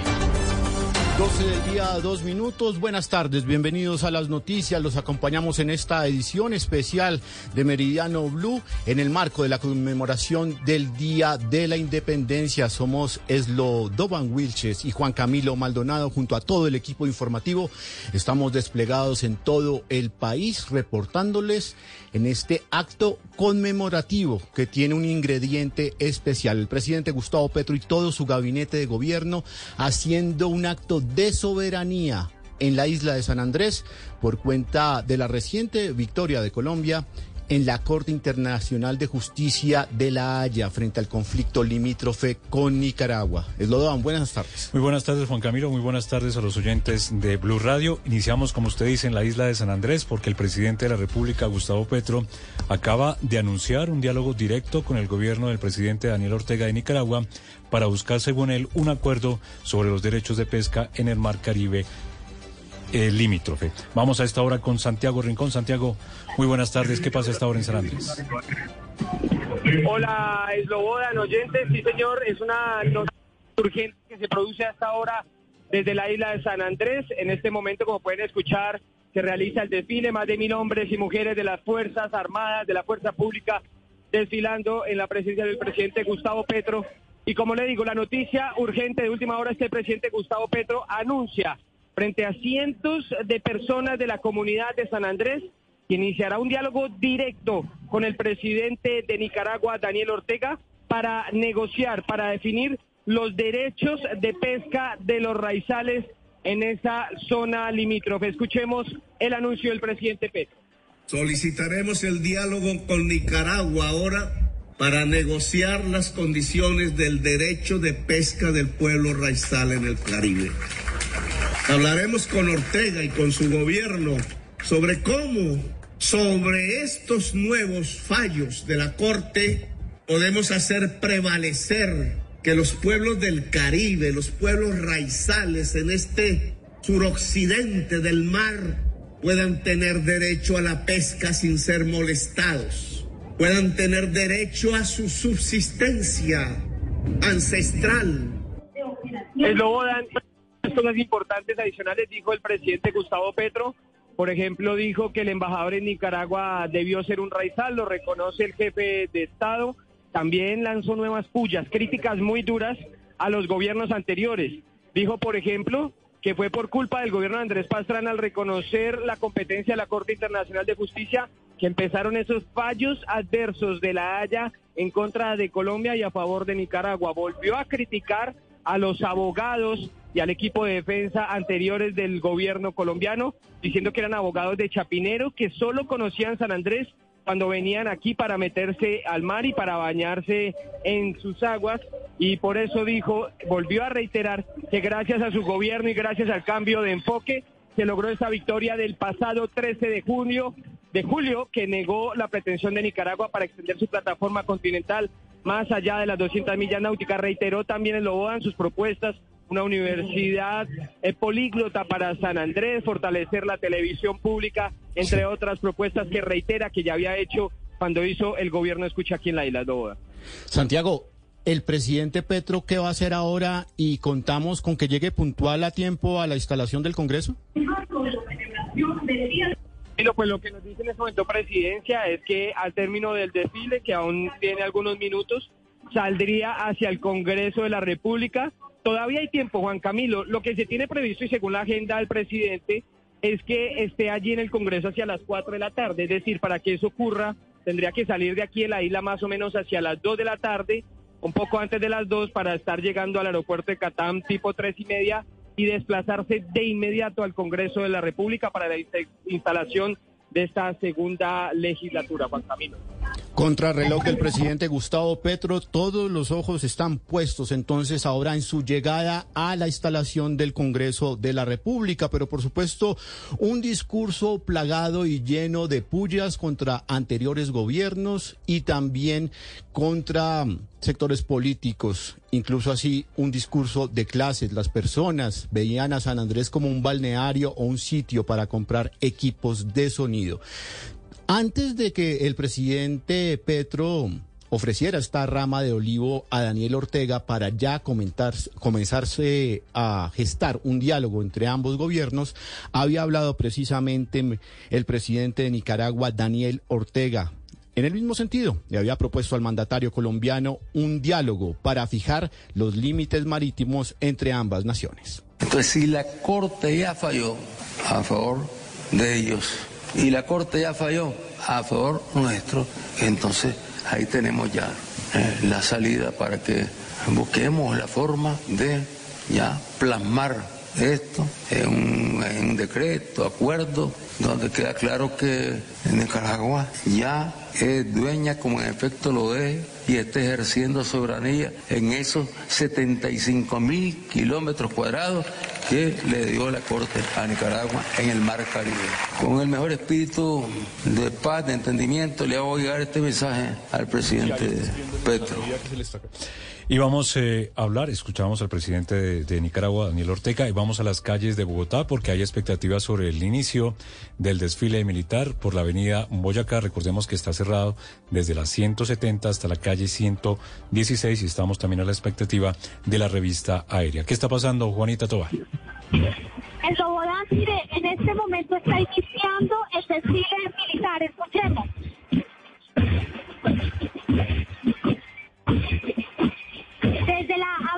Boyacá con calle 138, frente al centro comercial Parque Colina, la Armada Nacional por primera vez encabeza el desfile militar por la conmemoración al bicentenario naval. El desfile abrió con un grupo de bailarines folclóricos de infantería de marina. Es importante mencionar que están desfilando cerca de 9.000 hombres. La tarima de honores la preside la vicepresidenta Francia Márquez y están los ministros de Justicia, Hacienda, Cultura y el presidente de la Corte Suprema de Justicia, Alex Fernando Castillo. Hay altos mandos militares y miembros de la Iglesia Católica como el obispo castrense Víctor Manuel Ochoa.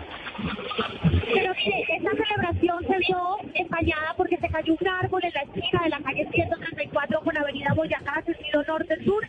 Dejó dos heridos. Los dos auxiliares de policía son Daniel Calderón y Johan Arroyo, quienes estaban haciendo labores de vigilancia en medio de la celebración del 20 de julio. Escuchemos. Bicentenario de la Armada de Colombia y de nuestro grito de independencia. Con compás, mar. El le mencionaba para escuchar, para que los oyentes escuchen el testimonio del cabo Giovanni Rincón, el suboficial de bomberos que estuvo presente en el lugar cuando Sí. sucedió. pues, Pero lo, lo importante, Juanita, es que estos dos auxiliares es la caída de, de un árbol por fuert- fuertes vientos y El están árbol- bien, ¿verdad? Está bien, la ambulancia llegó rápidamente, Juanita, ya atendidos. ¿Qué destacamento está pasando ahorita frente a, dos- a donde usted está? Usted está en la avenida Boyacá con 138 en Bogotá, ¿correcto? Sí, señor, como ustedes pueden escuchar, Juan Camilo, en este momento desfila la Escuela de Formación de Infantería de Marina. Aquí está en este momento pasando este desfile, aquí en la 138 con la Avenida Boyacá. Yo sigo aquí atenta, Juan Camilo, les seguiré Sí. contando todos los detalles de este Mientras, mientras la del 20 de infantería de, de Marina, pues obviamente desfila en Bogotá, en San Andrés en estos momentos está la Fuerza Aeroespacial Colombiana. ¿Lo dije bien, Valentina Herrera, en San Andrés? Así es, Juan. Buenas Ya no es Fuerza Aérea Colombiana, ¿no?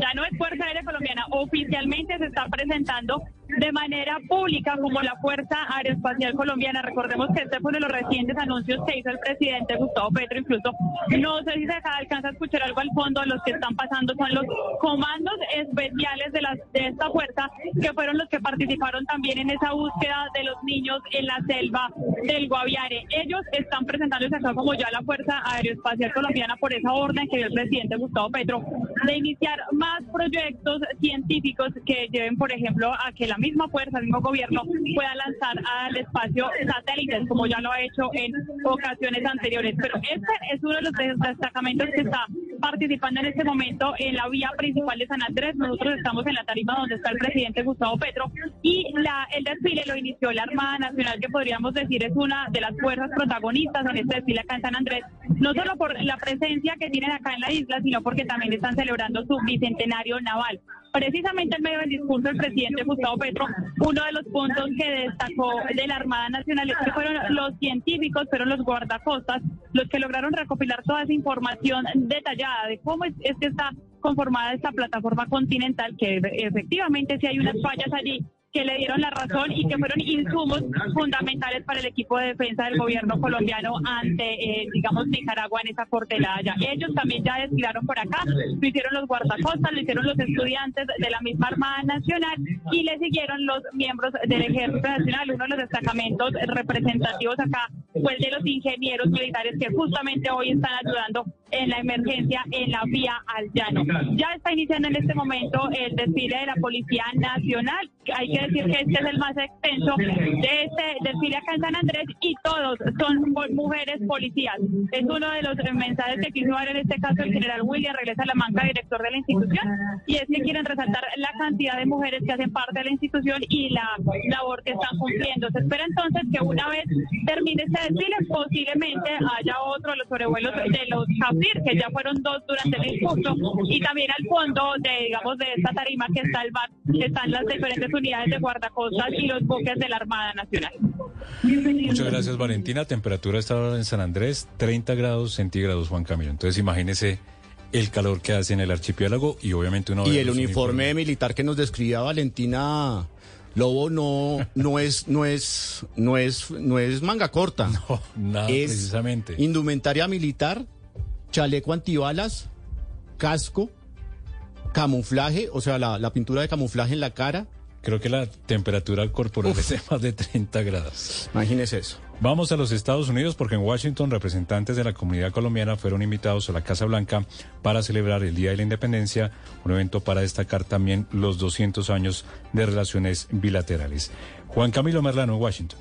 Por primera vez en un 20 de julio, la Casa Blanca celebra el Día de la Independencia de Colombia. El embajador Luis Gilberto Murillo destacó las relaciones entre ambos países y habló sobre cuestiones coyunturales como la suspensión del monitoreo de cultivos de coca en Colombia por parte de la administración Biden. Sí, Estados Unidos tomó la decisión de suspender el, monitoreo. Lo que eh, hemos dicho es que eso obviamente es una decisión...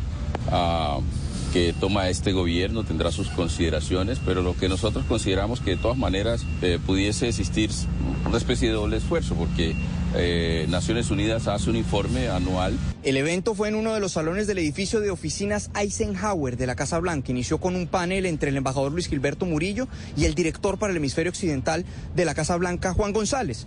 Y fueron invitados líderes de la comunidad colombiana en Estados Unidos quienes destacaron el encuentro. Habla Anet Tadeo, colombiana, ex senadora estatal de la Florida. Como colomboamericana es un orgullo y la verdad ya era hora. Y qué lindo que la administración Biden y el presidente abra la, la Casa Blanca para nosotros para celebrar nuestra independencia. El embajador Murillo también aseguró que ha habido avances en las negociaciones sobre alivio migratorio para los colombianos y los centros de atención de migrantes en Colombia. El gobierno de Venezuela también felicitó a Colombia por su fiesta de independencia. César Moreno. El presidente de Venezuela, Nicolás Maduro, escribió en su cuenta de Twitter, felicidades pueblo colombiano, celebrar la independencia de Colombia es también celebrar la nuestra. Sigamos fortaleciendo la unión en favor de la paz común y en honor a la memoria de nuestro eterno padre libertador, Simón Bolívar. Pero no fue el único funcionario del gobierno del vecino país que también felicitó a Colombia. El canciller Iván Gil afirmó en esa misma red social, en Twitter, que se debía continuar fortaleciendo la unión entre ambas naciones y escribió, felicitamos a nuestro pueblo hermano de Colombia por la celebración de los 213 años de independencia y soberanía nacional. Somos países con una historia común forjados desde las mismas luchas, ha dicho el canciller venezolano. Gracias, César. Entre tanto, para hoy se tienen convocadas varias movilizaciones a favor del gobierno en la capital del país. Damián Landines. Sí, señores, lo dan. Muy buenas tardes. Los saludo a esta hora desde la Plaza de Bolívar. Escucharán ustedes el ambiente. Se escucha a esta hora música de la Guardia Indígena. Varias actividades que están ocurriendo a esta hora en el centro de Bogotá. Una de ellas, una exposición de deportistas, de ciclistas, de BMX en todo el centro de la Plaza de Bolívar. Pero les voy a contar lo que va a pasar en horas de la tarde y son las movilizaciones que se van a registrar desde las 2 de la tarde aquí en este punto, en la Plaza de Bolívar. Va a haber una movilización que han convocado desde el magisterio y las comunidades educativas se movilizan en exigencia al Congreso de las Repúblicas a favor de las reformas del Congreso, de las reformas del gobierno, todas estas reformas sociales como la salud, la laboral y la pensional. Y le cuento que en este momento también hay un grupo aproximadamente de 70 personas integrantes del CRIC que llegaron a las escaleras del Congreso para apoyar las reformas. Escuchemos.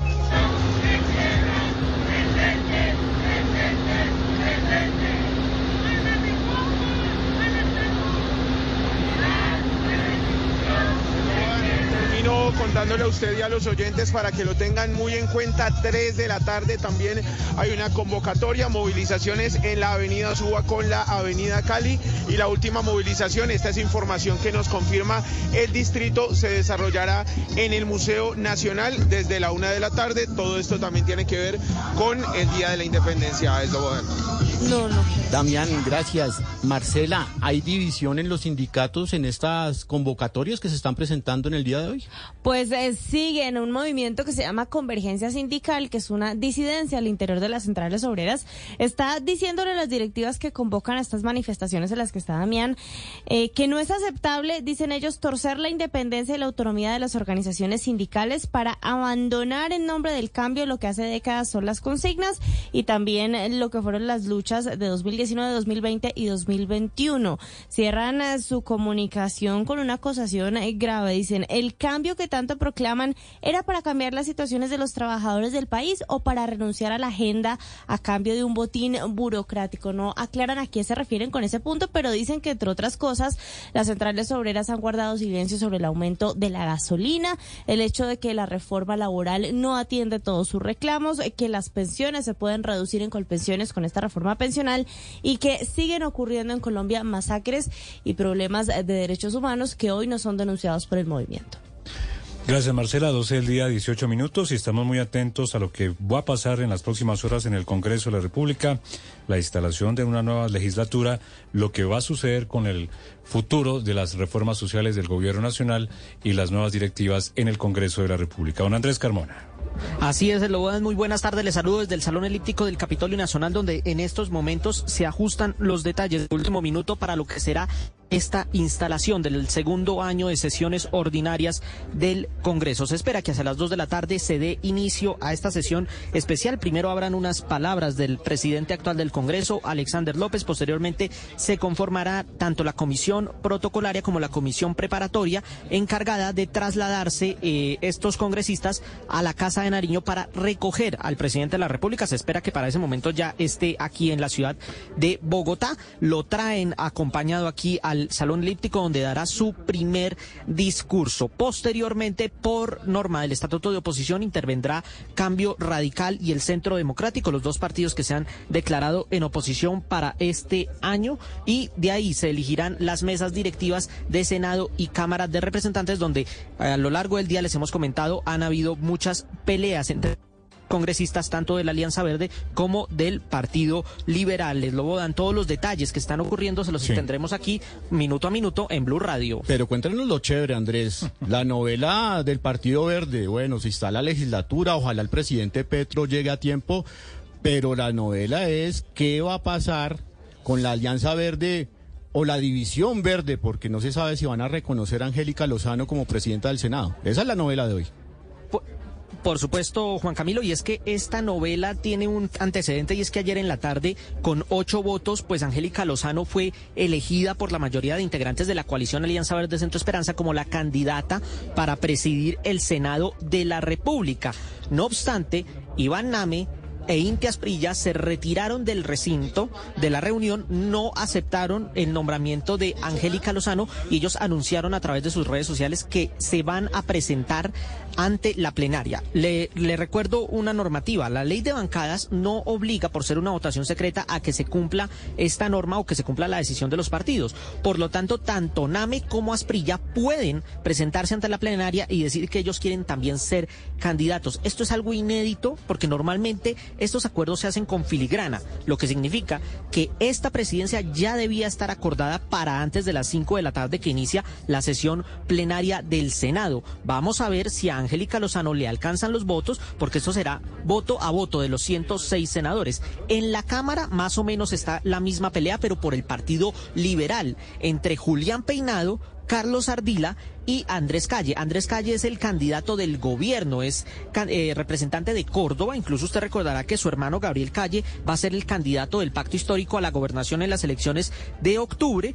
Pero lo que nos dicen es que César Gaviria está más interesado en el nombre de Julián Peinado por ser un representante y también de Carlos Ardila por ser representantes que tienen una mayor independencia frente al gobierno nacional. Ellos también presentarían su nombre ante la plenaria y ahí sí sería voto a voto. Como decimos, voto finish, voto limpio. Eh, Andrés, acá en la cabina de Blue Radio yo tengo las 12, 22 minutos 07 segundos.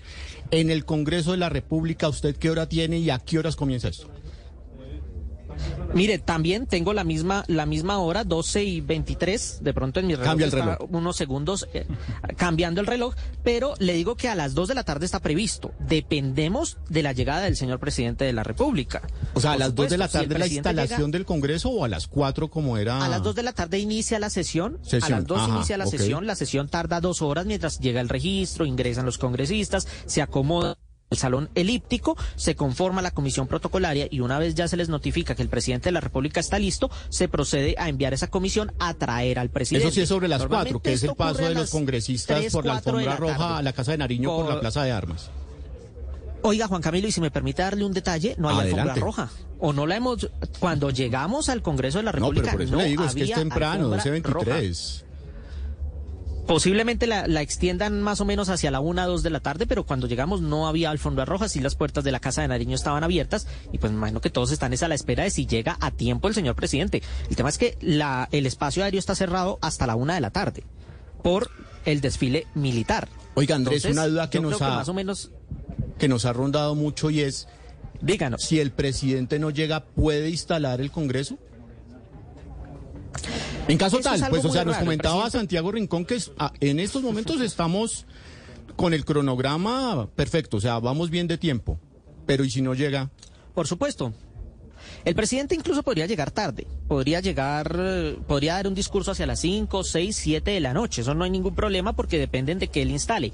Sin embargo, el artículo 15 de la ley quinta, que es la que rige las sesiones del Congreso, dice que no es necesario. El presidente podría enviar una nota e inmediatamente se genera una comisión eh, preparatoria que es la que hace el juramento y la que le eh, pregunta a los congresistas si están de acuerdo de instalar las sesiones ordinarias. Es decir, el presidente no tendría que estar, pero pues se rompería una tradición constitucional desde el año 1991 que, y desde la historia republicana, que es que el presidente instala las sesiones del Congreso.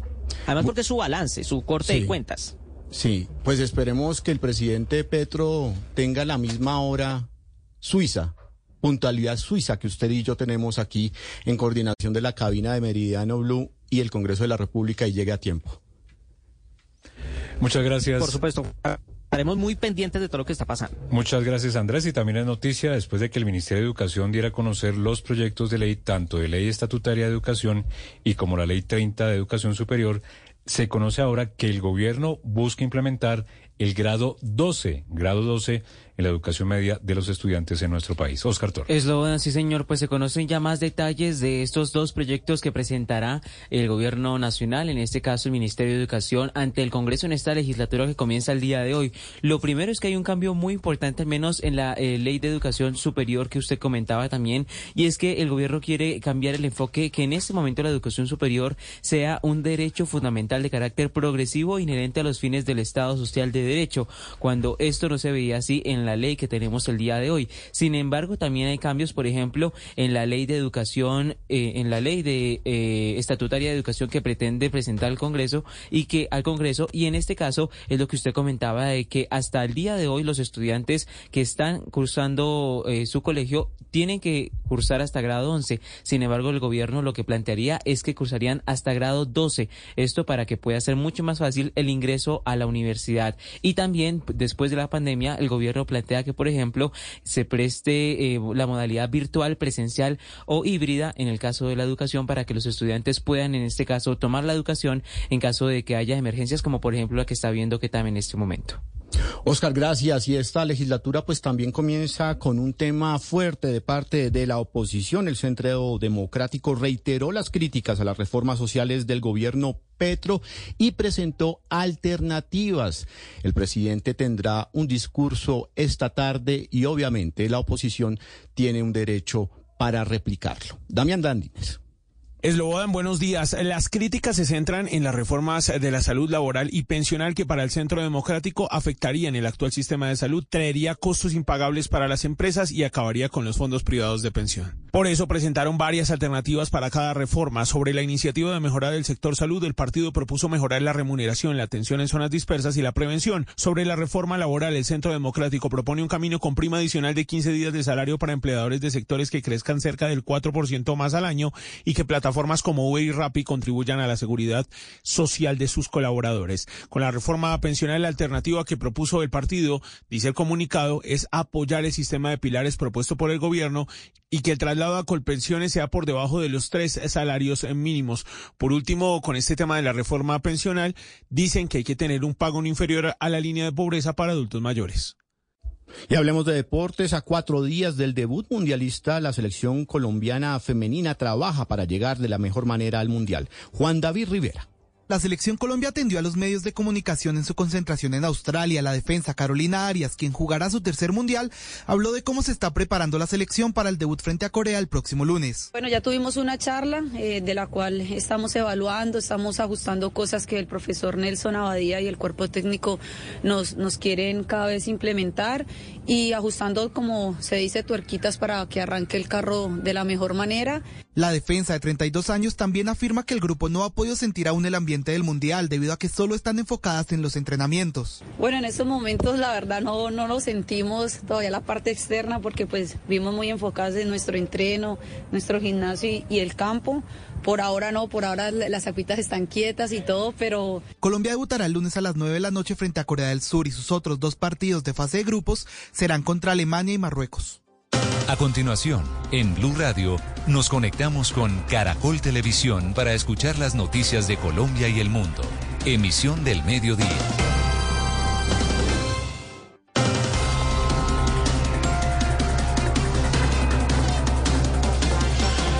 San Andrés, el presidente Gustavo Petro encabezó el desfile militar del 20 de julio como respuesta al fallo de la Haya que le negó a Nicaragua la pretensión de extender su plataforma continental. Dijo que dialogará con el presidente. Fiesta tricolor en las calles, con banderas y camisetas de Colombia, miles de familias salieron a acompañar el desfile militar los niños fueron los que más disfrutaron del recorrido porque pudieron ver a varios de sus héroes a menos de dos metros de distancia. El ex vicepresidente Germán Vargas Lleras se despachó contra el partido de la U y los liberales por no apoyar su propuesta de una coalición que se oponga al gobierno del presidente Gustavo Petro. Dijo que estos partidos lo que buscan es valorizarse a cuenta de cambio radical. A portas de la instalación de un nuevo Congreso, aún no están definidos quiénes serán los presidentes de Senado y Cámara. El Partido Verde y el Liberal viven un verdadero pulso interno. Nuevo caso de sicariato en Bogotá. Dos hombres extranjeros fueron asesinados anoche a la salida de Corferias. Las víctimas participaban como expositores de un evento agropecuario. Historias y noticias del Pacífico. En centros médicos de Jamundí y Cali se recuperan los 10 heridos que dejó una explosión en el centro de Jamundí Valle. Y en Caldono, Cauca, avanza la Eucaristía por la vida y por la paz. La Iglesia Católica convocó a orar para detener la violencia en el departamento. La Casa Blanca abrió sus puertas para celebrar los 213 años de la independencia de Colombia. Los actos estuvieron encabezados por el asesor del presidente Biden, Juan González. En deportes se prendió la fiesta mundialista. Australia y Nueva Zelanda le dieron la bienvenida al Mundial con triunfos de ambas selecciones. Este lunes Colombia-Corea del Sur por el gol Caracol. Sorpresa en el Tour, el pelotón no reaccionó en la etapa 18 y la fracción la ganó la fuga. Vingegaard dio un paso más en camino al título. Mañana etapa 19 por Caracol Sports. Se abre una nueva investigación contra Shakira por fraude fiscal en España, esta vez por los impuestos del año 2018. Y llega Barbie a las salas de cine de Colombia. Acompañamos a sus fanáticos en la primera función. ¿Puedo ir a tu casa esta noche? Claro. No tengo planes, nada más una gira. Esto y mucho más en Show Caracol. Ya nos vemos. Desde el Centro de Noticias de Caracol Televisión en Bogotá, esto es Noticias Caracol Fin de Semana.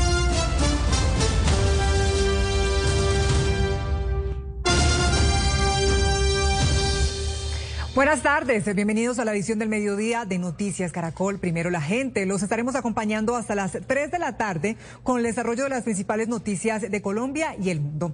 Colombia hoy celebra 213 años de independencia. Varias ciudades en el país han disfrutado de los imponentes y tradicionales desfiles militares que por primera vez en la historia están encabezados por la Armada Nacional y sus 200 años de historia militar. Daniela, la isla de San Andrés fue el epicentro de las celebraciones por el Día de la Independencia en cabeza del presidente de la República, Gustavo Petro, que presenció el desfile, condecoró militares y dio un discurso vehemente defendiendo la soberanía del país. También en otras ciudades del país como en Bogotá, en Medellín, Cali y Popayán, el desfile militar y de la policía fue disfrutado por miles de personas que aplaudieron el paso de los uniformados demostrando sus diferentes capacidades. Igualmente, estamos en vivo con el cubrimiento de la instalación de la nueva legislatura. En minutos tendremos el desarrollo de esta conmemoración del 20 de julio.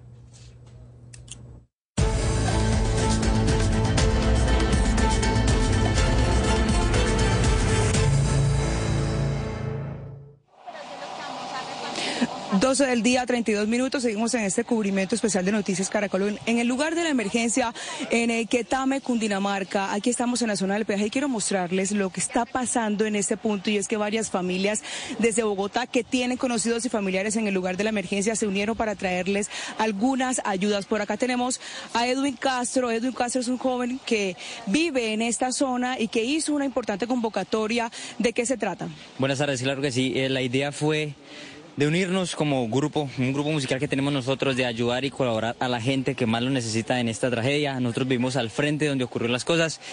Así que viene, viene gente de Bogotá, mi prima, traemos mercado, traemos ropa, traemos eh, sábanas, almohadas y todo. Y la idea es colaborar a la gente que lo necesita. Ese es el llamado que están realizando ellos a colaborar a la gente que lo necesita. Miren, mientras ustedes ven las ayudas que les trajeron, les contamos que Noticias Caracol obtuvo el relato de un sobreviviente de la avalancha en la vereda El Naranjal. El hombre relató cómo hizo para salvarse del deslave, una situación milagrosa. Y de esta historia nos habla Juan Andrés Beltrán. Juan, ¿qué detalles se le contó este sobreviviente? Buenas tardes, pues mire, estuvimos en el lugar de la tragedia, en la vereda del Naranjal, y allí en medio de los escombros hablamos con don Yesid, un joven transportador que en el momento, a las 11 de la noche de este lunes, estaba en su casa, se resguardó junto a sus dos pequeños hijos y su esposa en una habitación que milagrosamente se sostuvo en pie en medio de esta avalancha. Lamentablemente el hombre perdió a algunos de sus familiares y también se encuentra en búsqueda de su mamá. Este es el relato. Desde mi niñez, aquí viviendo siempre.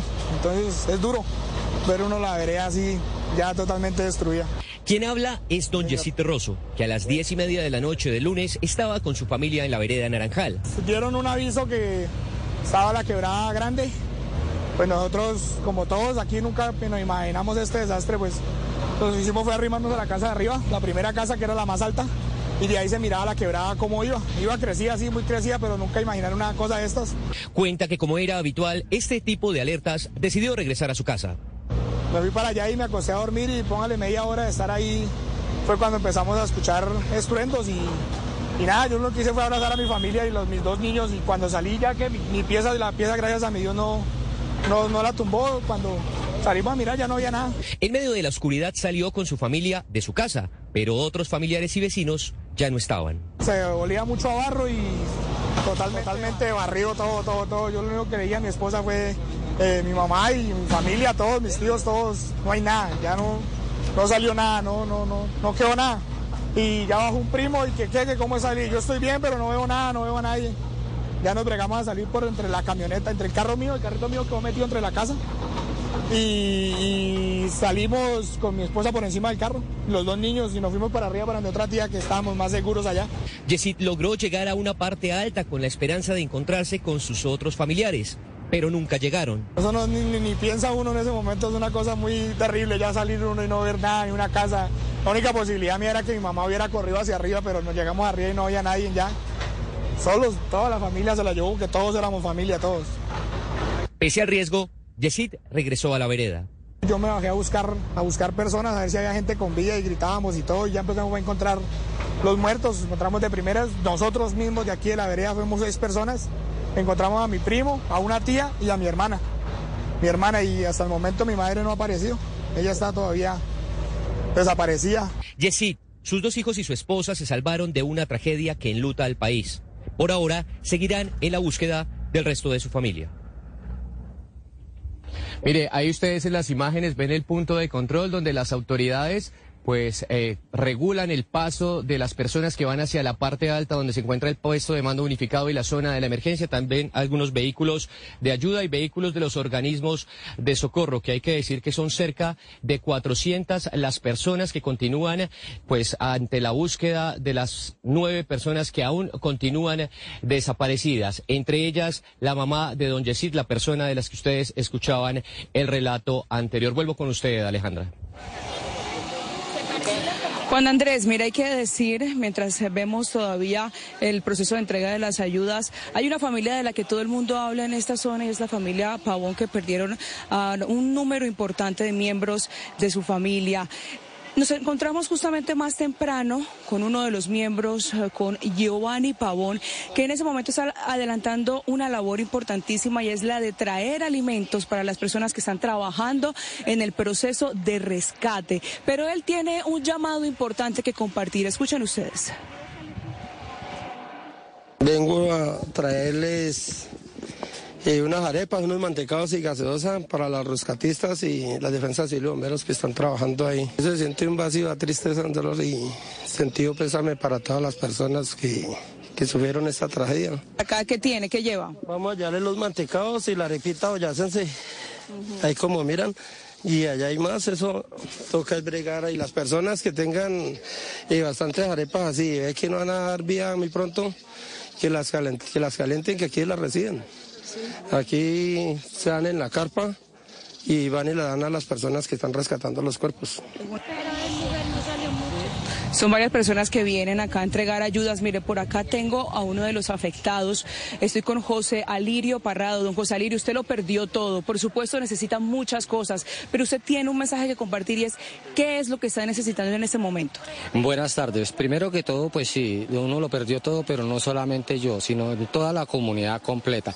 Lo que más necesitamos en este momento es que nos, lo que son colchas, campis, de pronto un poco de mercado, eh, está totalmente la, vereda está totalmente averiada y también necesitamos es que nos ayude el gobierno para que nos puedan traer los muertos y los podamos enterrar en nuestra región. ¿Por qué? Porque los están enterrando en Bogotá y los están enterrando en Villavicencio y a nosotros aquí desgraciadamente no tenemos ni para el pasaje, ni para el transporte, ni para nada, ni para podernos mover. Entonces lo, lo más principal sería eso, que nos trajeran a nuestros familiares y que los pudiéramos enterrar en nuestra región. Listo, muchísimas gracias. Ese es el llamado que hace José Alirio. Mire, y es que ante la emergencia muchos productos que llegan o salen para el llano empezaron a tener incrementos por los nuevos fletes que se tienen que pagar. Ese es el otro lado de la noticia también. Carlos Barragán, usted está en la plaza de mercado, en la central de abastos de Villavicencio. ¿Qué precios encontró? Precios que suben, eh, Alejandra, el 30% de los alimentos. Aquí en la plaza eh, o en la central de abastos de Villavicencio, pues han llegado productos que se producen en tierra fría, los que se producen en la sabana de Bogotá, en el departamento de Boyacá, con un incremento, sí, entre el 20 y 25% por aquello del flete, del combustible, porque al conductor hay que pagarle la noche una comida más y por las circunstancias de la vía alterna.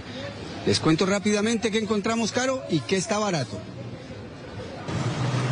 El recorrido empieza en la zona de las verduras. El incremento es sustancial, dice Verónica. Eh, la lechuga eh, venía antes a 16 mil pesos la docena, eh, nos incrementó a 20 mil pesos.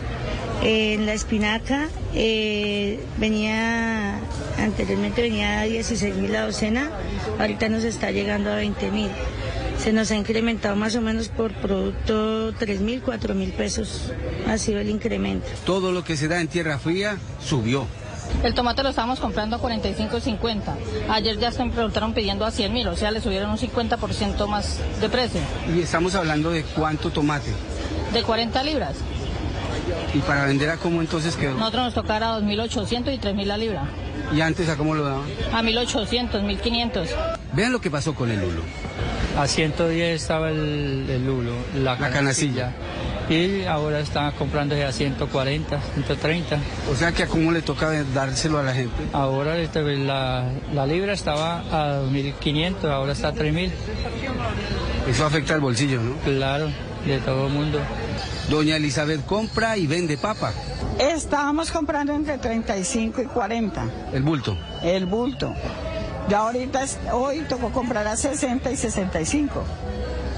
¿Y si llega tan cara, ¿A cómo le toca venderla a usted? Nosotros aquí nos toca 65 para poder ganarse unos 5 mil pesitos en bulto. Sin duda alguna, la Plaza de Mercar es el mejor termómetro para saber cómo repercute en el bolsillo de los habitantes del llano lo que pasó en su vida.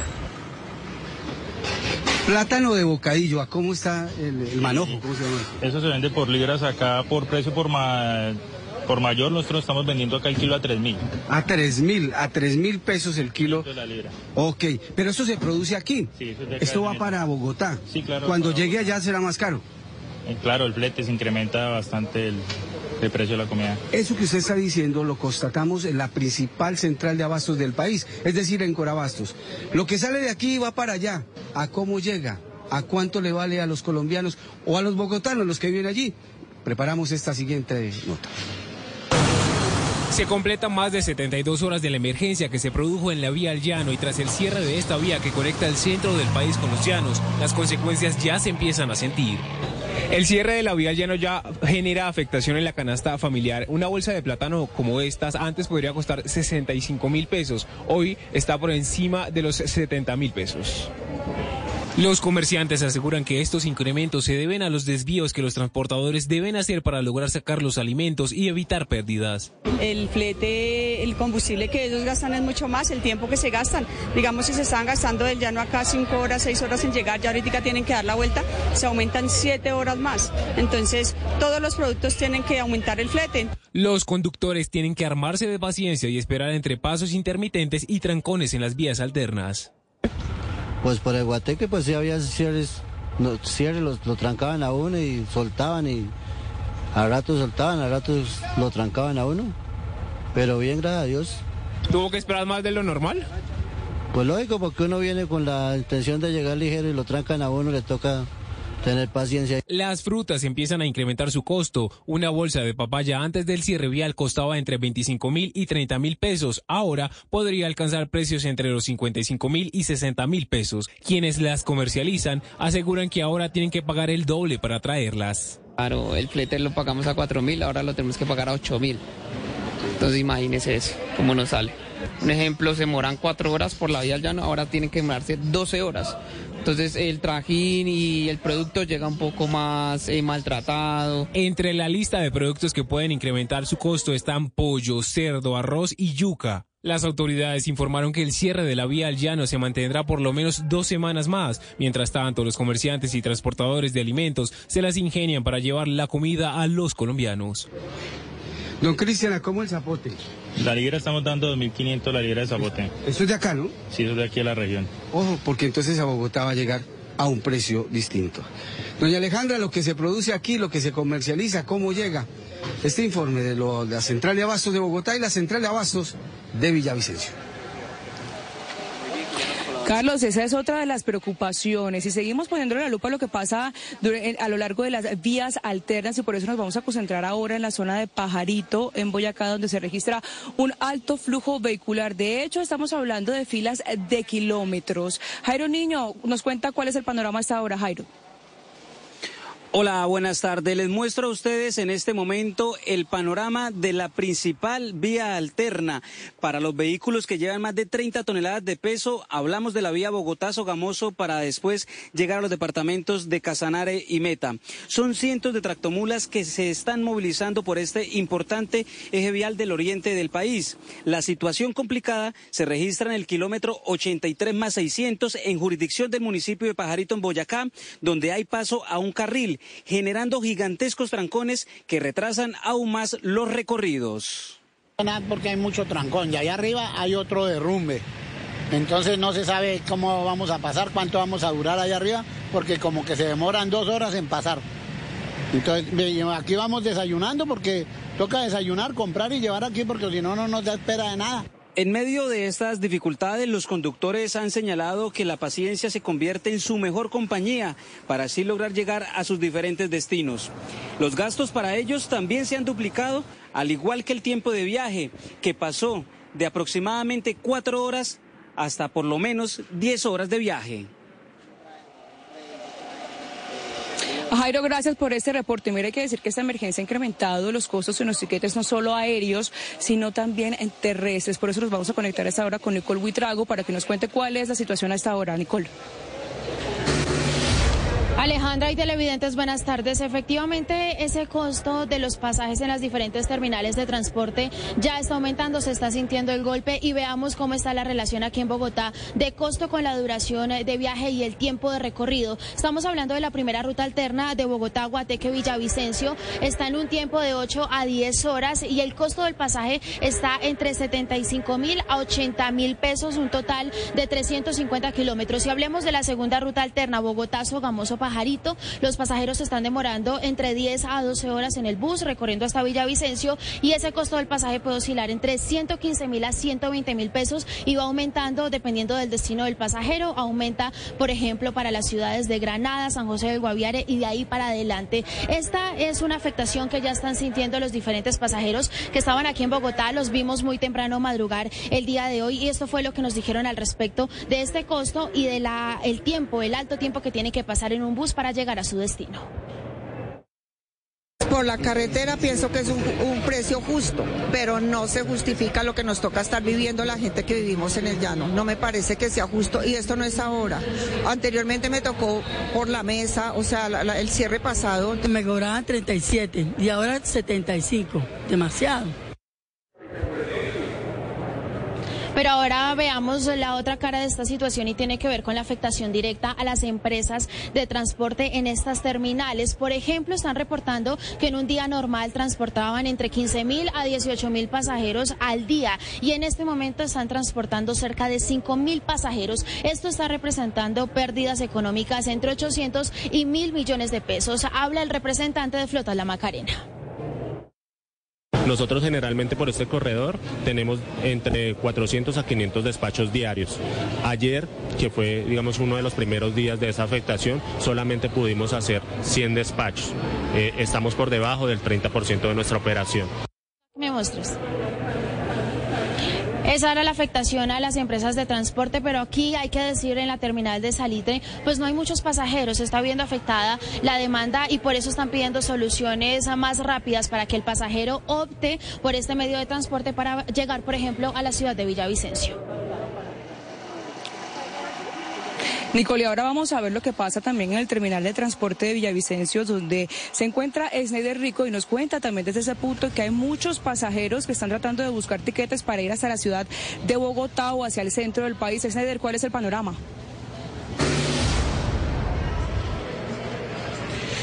Alejandra y televidentes, buenas tardes. El panorama que hay acá es, aunque hay pasajeros que están buscando llegar a Bogotá, la verdad hay muy pocos en relación con un día habitual aquí en la vía Bogotá-Villavicencio cuando estaría habilitada. Este, el dato que nos entrega la terminal de transporte de Villavicencio, que es la más grande de la Orinoquía colombiana, es que en promedio se estaban despachando a la ciudad de Bogotá 240 buses en un día normal. Hoy apenas están llegando a los 60 buses en promedio y están dando la vuelta por Guateque, Cundinamarca, que se consigue un pasaje aproximadamente en 70 a 80 mil pesos, y por Pajarito y Sogamoso, que es el recorrido más largo, ahí los encuentran aproximadamente en 110 mil pesos. Y los horarios, pues, eh, de desplazamiento son muy, pero muy largos. El recorrido más o menos por Guateque es un recorrido de nueve horas. El día de ayer antier hice un recorrido que más o menos duró 13 horas, pero lo hice por Sogamoso. los tiquetes están, pues yo considero que para el tramo que, que se está realizando es un precio justo y menos mal se está prestando el servicio. ¿Y te toca viajar? Sí, me toca, tengo una conexión en el aeropuerto, entonces me toca viajar. Los pasajeros que están llegando a esta terminal de transportes lo hacen prácticamente por obligación. Por eso es que tienen que viajar sí o no y por eso es que se ve tan poca afluencia de pasajeros. En un día normal, como les decíamos acá, se pueden movilizar alrededor de 3.500 pasajeros en la vía aquí, sobre esta corredor eh, o sobre esta terminal de transporte. Pero, por ejemplo, en un fin de semana, en esta terminal se movilizan más de 20.000 pasajeros.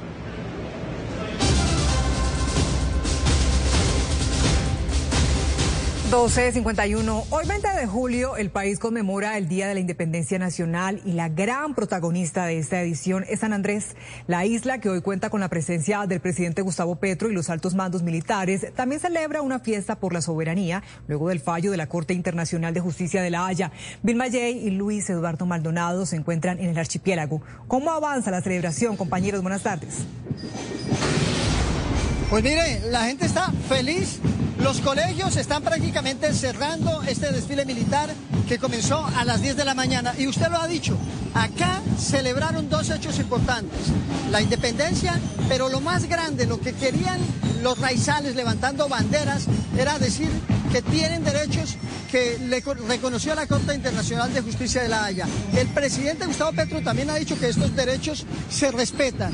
Desfile que comenzó así a las 10, decía yo, unas que 2.000, 2.500 eh, personas, Vilma. Así es, y como usted lo ha dicho, el presidente ha ratificado que el verdadero triunfo es del pueblo raizal. Por eso la alegría se siente hoy en las calles de San Andrés. Al fondo ustedes pueden disfrutar y pueden ver de las bandas de paz de los colegios de la Son en total 14 bandas de paz las que hoy se disputan el primer lugar, llegar a ganarse ese primer puesto por el que se han preparado durante los últimos cuatro meses. Así que en San Andrés se respira alegría, se respira patriotismo y una sensación de victoria sobre esas pretensiones de Nicaragua. Pero escuchemos a la gente lo que dice sobre la alegría en este desfile del 20 de julio.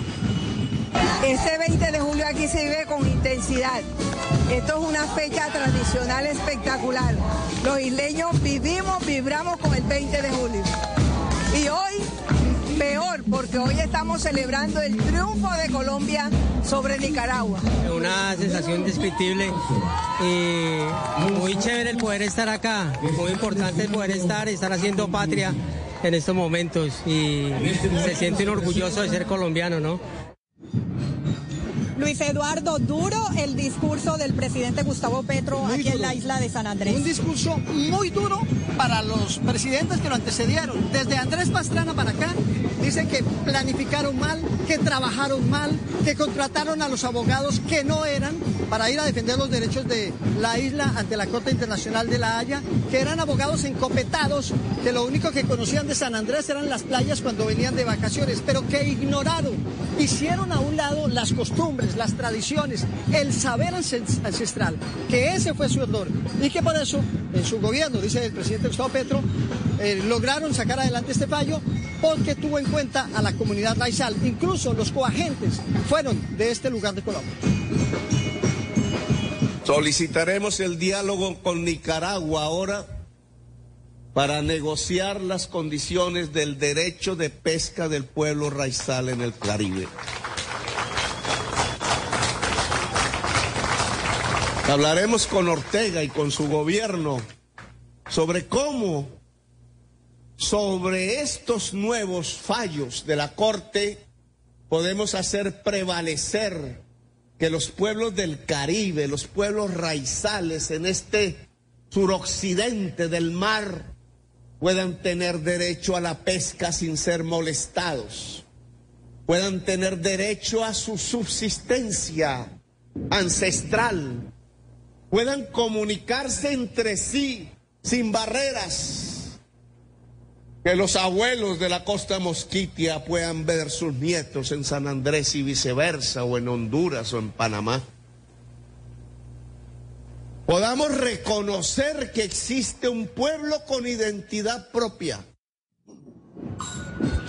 Allí escuchábamos al presidente diciendo se abre una oportunidad de diálogo con Nicaragua, que es lo que están pidiendo los pescadores de la isla para que ellos puedan ejercer sus faenas de pesca de forma segura. Pero también habló de las futuras inversiones que vienen para la isla en temas de energías renovables y también en temas de sobrepoblación, de cómo hacer una inversión para que las personas no raizales puedan retornar a sus ciudades de origen con todas las garantías. Lo que ha dicho el presidente Gustavo Petro es que no solo vino a celebrar el fallo de la Corte Internacional, sino a dejar un puente. Ahora tendrá seguramente una llamada de presidente a presidente, definir la fecha de encuentro de altas comisiones en la que estarán los raizales para defender ya los derechos de pesca. El presidente Gustavo Petro se dirige en minutos ya a la ciudad de Bogotá.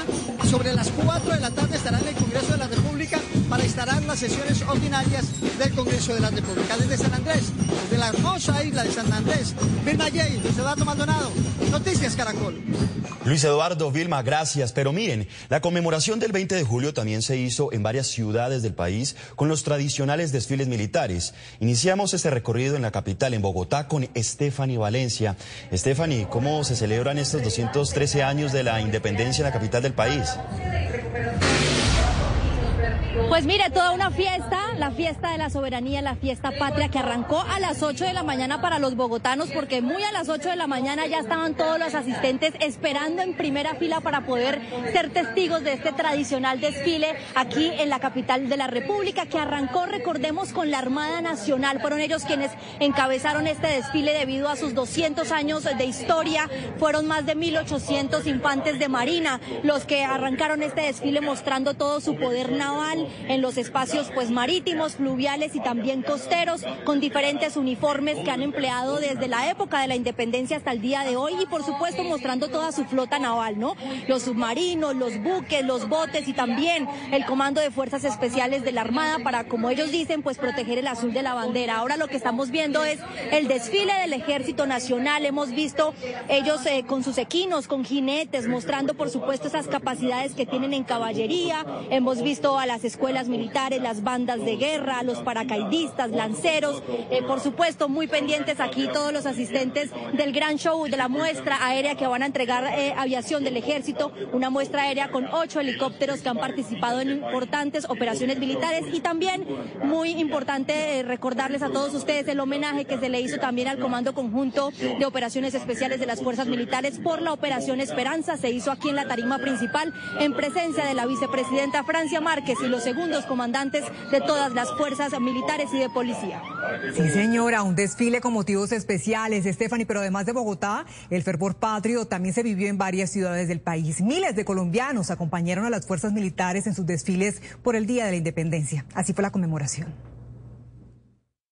En Medellín el desfile inició desde la carrera 70 y terminó en la Glorieta Bulería, la gente contentísima, más de 2.000 uniformados que participaron de esta celebración, 213 años de independencia, la gente llegó tempranísimo, desde las 8 y 30 de la mañana para poder atisbar a los héroes de la patria que defienden a Colombia por cielo, mar y tierra, sin problemas de orden público, la gente orgullosa. Lo que me gustó de este desfile fue los tanques y los caballos, porque es la primera vez que conozco un tanque en mi vida, nos protegen y nos sirven mucho para proteger todo el mundo. Los caballos me gustaron porque también nos protegen y son una máquina para nosotros de recuperaciones y de vidas. ¿Madrugaste muy bastante? Sí. ¿Por qué? Ah, porque quería conocer el desfile. En Bucaramanga, luego de tres años, se volvió a realizar el tradicional desfile del Día de la Independencia por la carrera 27, que había sido suspendido desde 2019 debido a la pandemia. Más de mil uniformados del ejército y la policía, divididos en 18 pelotones, desfilaron por esta vía principal en este evento en el que los protagonistas fueron los bumangueses. Bien, está muy bien el desfile, nos está gustando a todo el mundo de Santander. Las calles de la ciudad siguen completamente llenas. Dos mil efectivos de la fuerza pública siguen marchando aquí en el centro de la ciudad. Los caleños se visten de independencia para acompañar a nuestros héroes de la patria. En este momento, con el amarillo, el azul y el rojo, con orgullo, decimos que viva Colombia.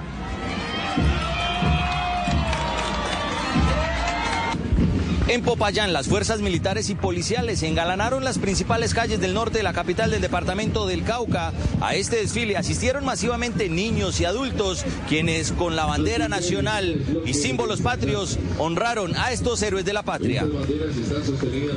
En este desfile muy contenta con los policías, con mis familiares, eh, con los militares y muy feliz. En Villavicencio, el desfile militar estuvo encabezado por los hombres de las Fuerzas Especiales del Ejército. También desfilaron los uniformados del Gaula. Llamó la atención el desfile de los ingenieros militares que con su maquinaria pesada mostraron que el Ejército de Colombia no solo es armas. En Leticia, el desfile militar se tomó las principales calles de la capital amazonense, con una masiva participación de espectadores y la participación de las fuerzas militares de los tres países, Brasil, Colombia y Perú, desfilaron más de 500 uniformados y miembros de la fuerza pública. En las horas de la tarde se espera disfrutar de un desfile náutico por el río Amazonas con los buques de los tres países. Una de la tarde, dos minutos, y en Washington representantes de la comunidad colombiana fueron invitados a la Casa Blanca para celebrar el Día de la Independencia, un evento para destacar los más de 200 años de relaciones bilaterales. Juan Camilo Merlano se tiene todos los detalles. La Casa Blanca también celebró la independencia de Colombia, invitando decenas de líderes de nuestra comunidad. El embajador Luis Gilberto Murillo destacó la fortaleza de las relaciones bilaterales y también habló sobre temas coyunturales, como por ejemplo la suspensión del monitoreo de cultivos de hoja de coca por parte de la administración Biden. Estados Unidos tomó la decisión de suspender el, monitoreo. Lo que eh, hemos dicho es que eso obviamente es una decisión...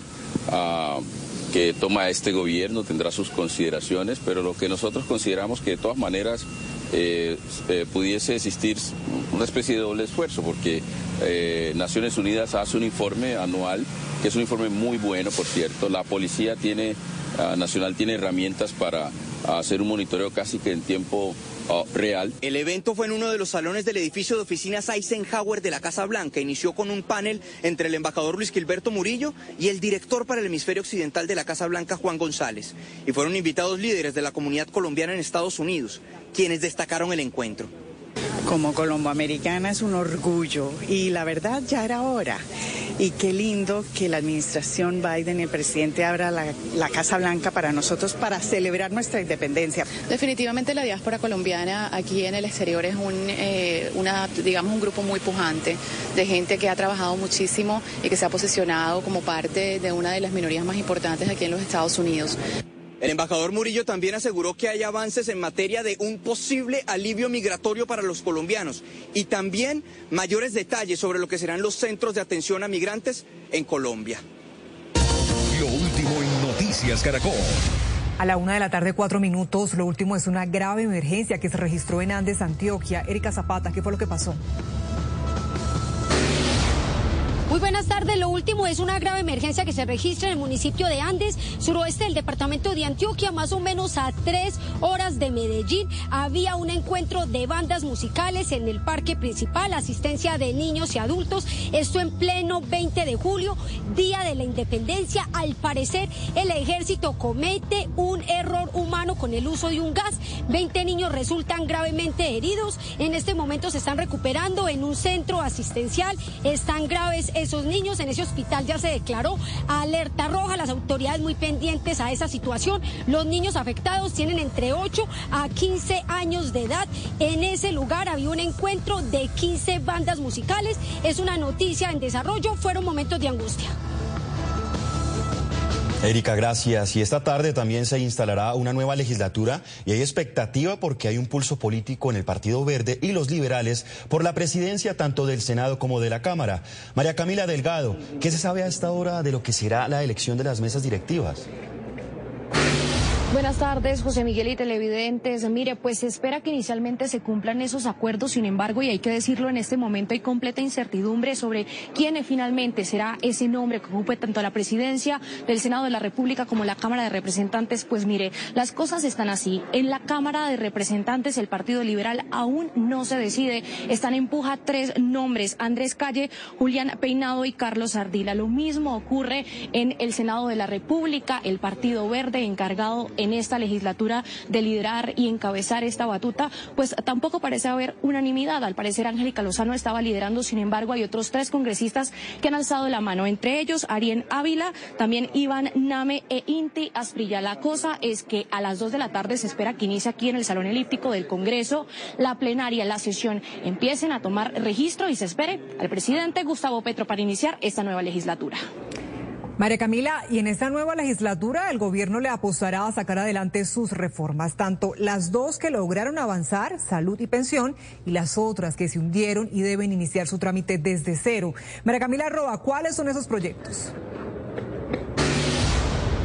Pues eh, Daniela, es una lista extensa, pero no tanto como la gran lista ambiciosa que presentó el gobierno hace un año aquí en el legislativo. Los proyectos saldrán de aquí, de la Casa de Nariño que ustedes ven. Se viste con los colores de nuestra bandera, precisamente hoy en el Día de la Independencia de nuestro país. Tenemos entonces proyectos que continúan con su trámite. Dos principales reformas estructurales del gobierno que ustedes van a ver en pantalla. La reforma a la salud que continúa en su segundo debate y la reforma pensional que llega a la plenaria del Senado, pero hay otros proyectos que deben empezar ese trámite, trámite desde cero, ya sea porque se hundieron por falta de tiempos, porque no cumplieron su primer debate o bien porque serán radicados por el gobierno nacional. Allí están entonces la reforma laboral que no superó su primer debate en la Comisión Séptima de la Cámara, la reforma a la educación que presentó hoy para conocimiento del país el gobierno nacional y también repiten radicación, la ley de sometimiento a la justicia, humanización carcelaria y la regulación del cannabis. Los dejo con la imagen de la Casa de Nariño porque allí saldrá el presidente Gustavo Petro una vez llegue aquí a la capital del país. Eh, saldrá y será acompañado por una comisión legislativa para la instalación del Congreso de la República de esta nueva legislatura. María Camila, y seguimos ahí en el Congreso de la República, donde esta tarde, como usted lo mencionaba, el presidente Gustavo Petro instalará la nueva legislatura. Nicolás Rojas, ¿cuál es el ambiente en este momento y a qué hora se espera que llegue el mandatario a la ceremonia?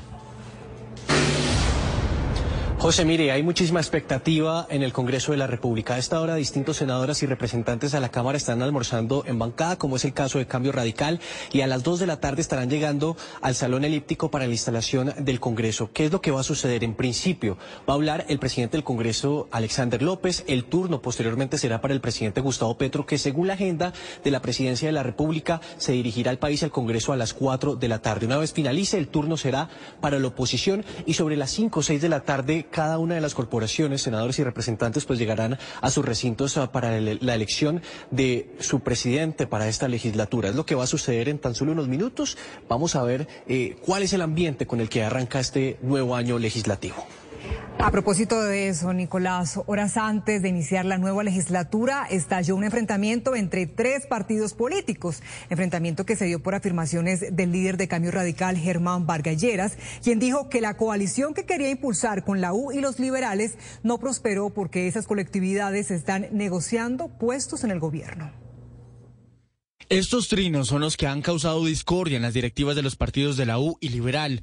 En ellos, el líder natural de Cambio Radical, Germán Vargas Lleras, desmintió posibles reuniones con ambos presidentes y que su propuesta de coalición para esta legislatura no prosperó. Además, afirmó que se quieren aprovechar de su partido. Se quieren valorizar a cuenta de cambio radical, pero el país sabe que todo esto se convirtió en un teatro. Nos aburrimos de que nos contacten para valorizarse frente al gobierno, cuando todos sabemos que están negociando puestos y ministerios. Para Vargas Lleras, tanto Dilian Francisca Toro como César Gaviria están buscando convertirse en partidos de gobierno y así obtener beneficios, afirmaciones que inmediatamente rechazó la presidenta del partido de la U, Dilian Francisca Toro. Al inicio de esta nueva legislatura quiero hacer un llamado para que haya respeto entre los partidos políticos y para que cesen las especulaciones. Nuestros esfuerzos se deben centrar en la gran responsabilidad que tenemos de debatir proyectos que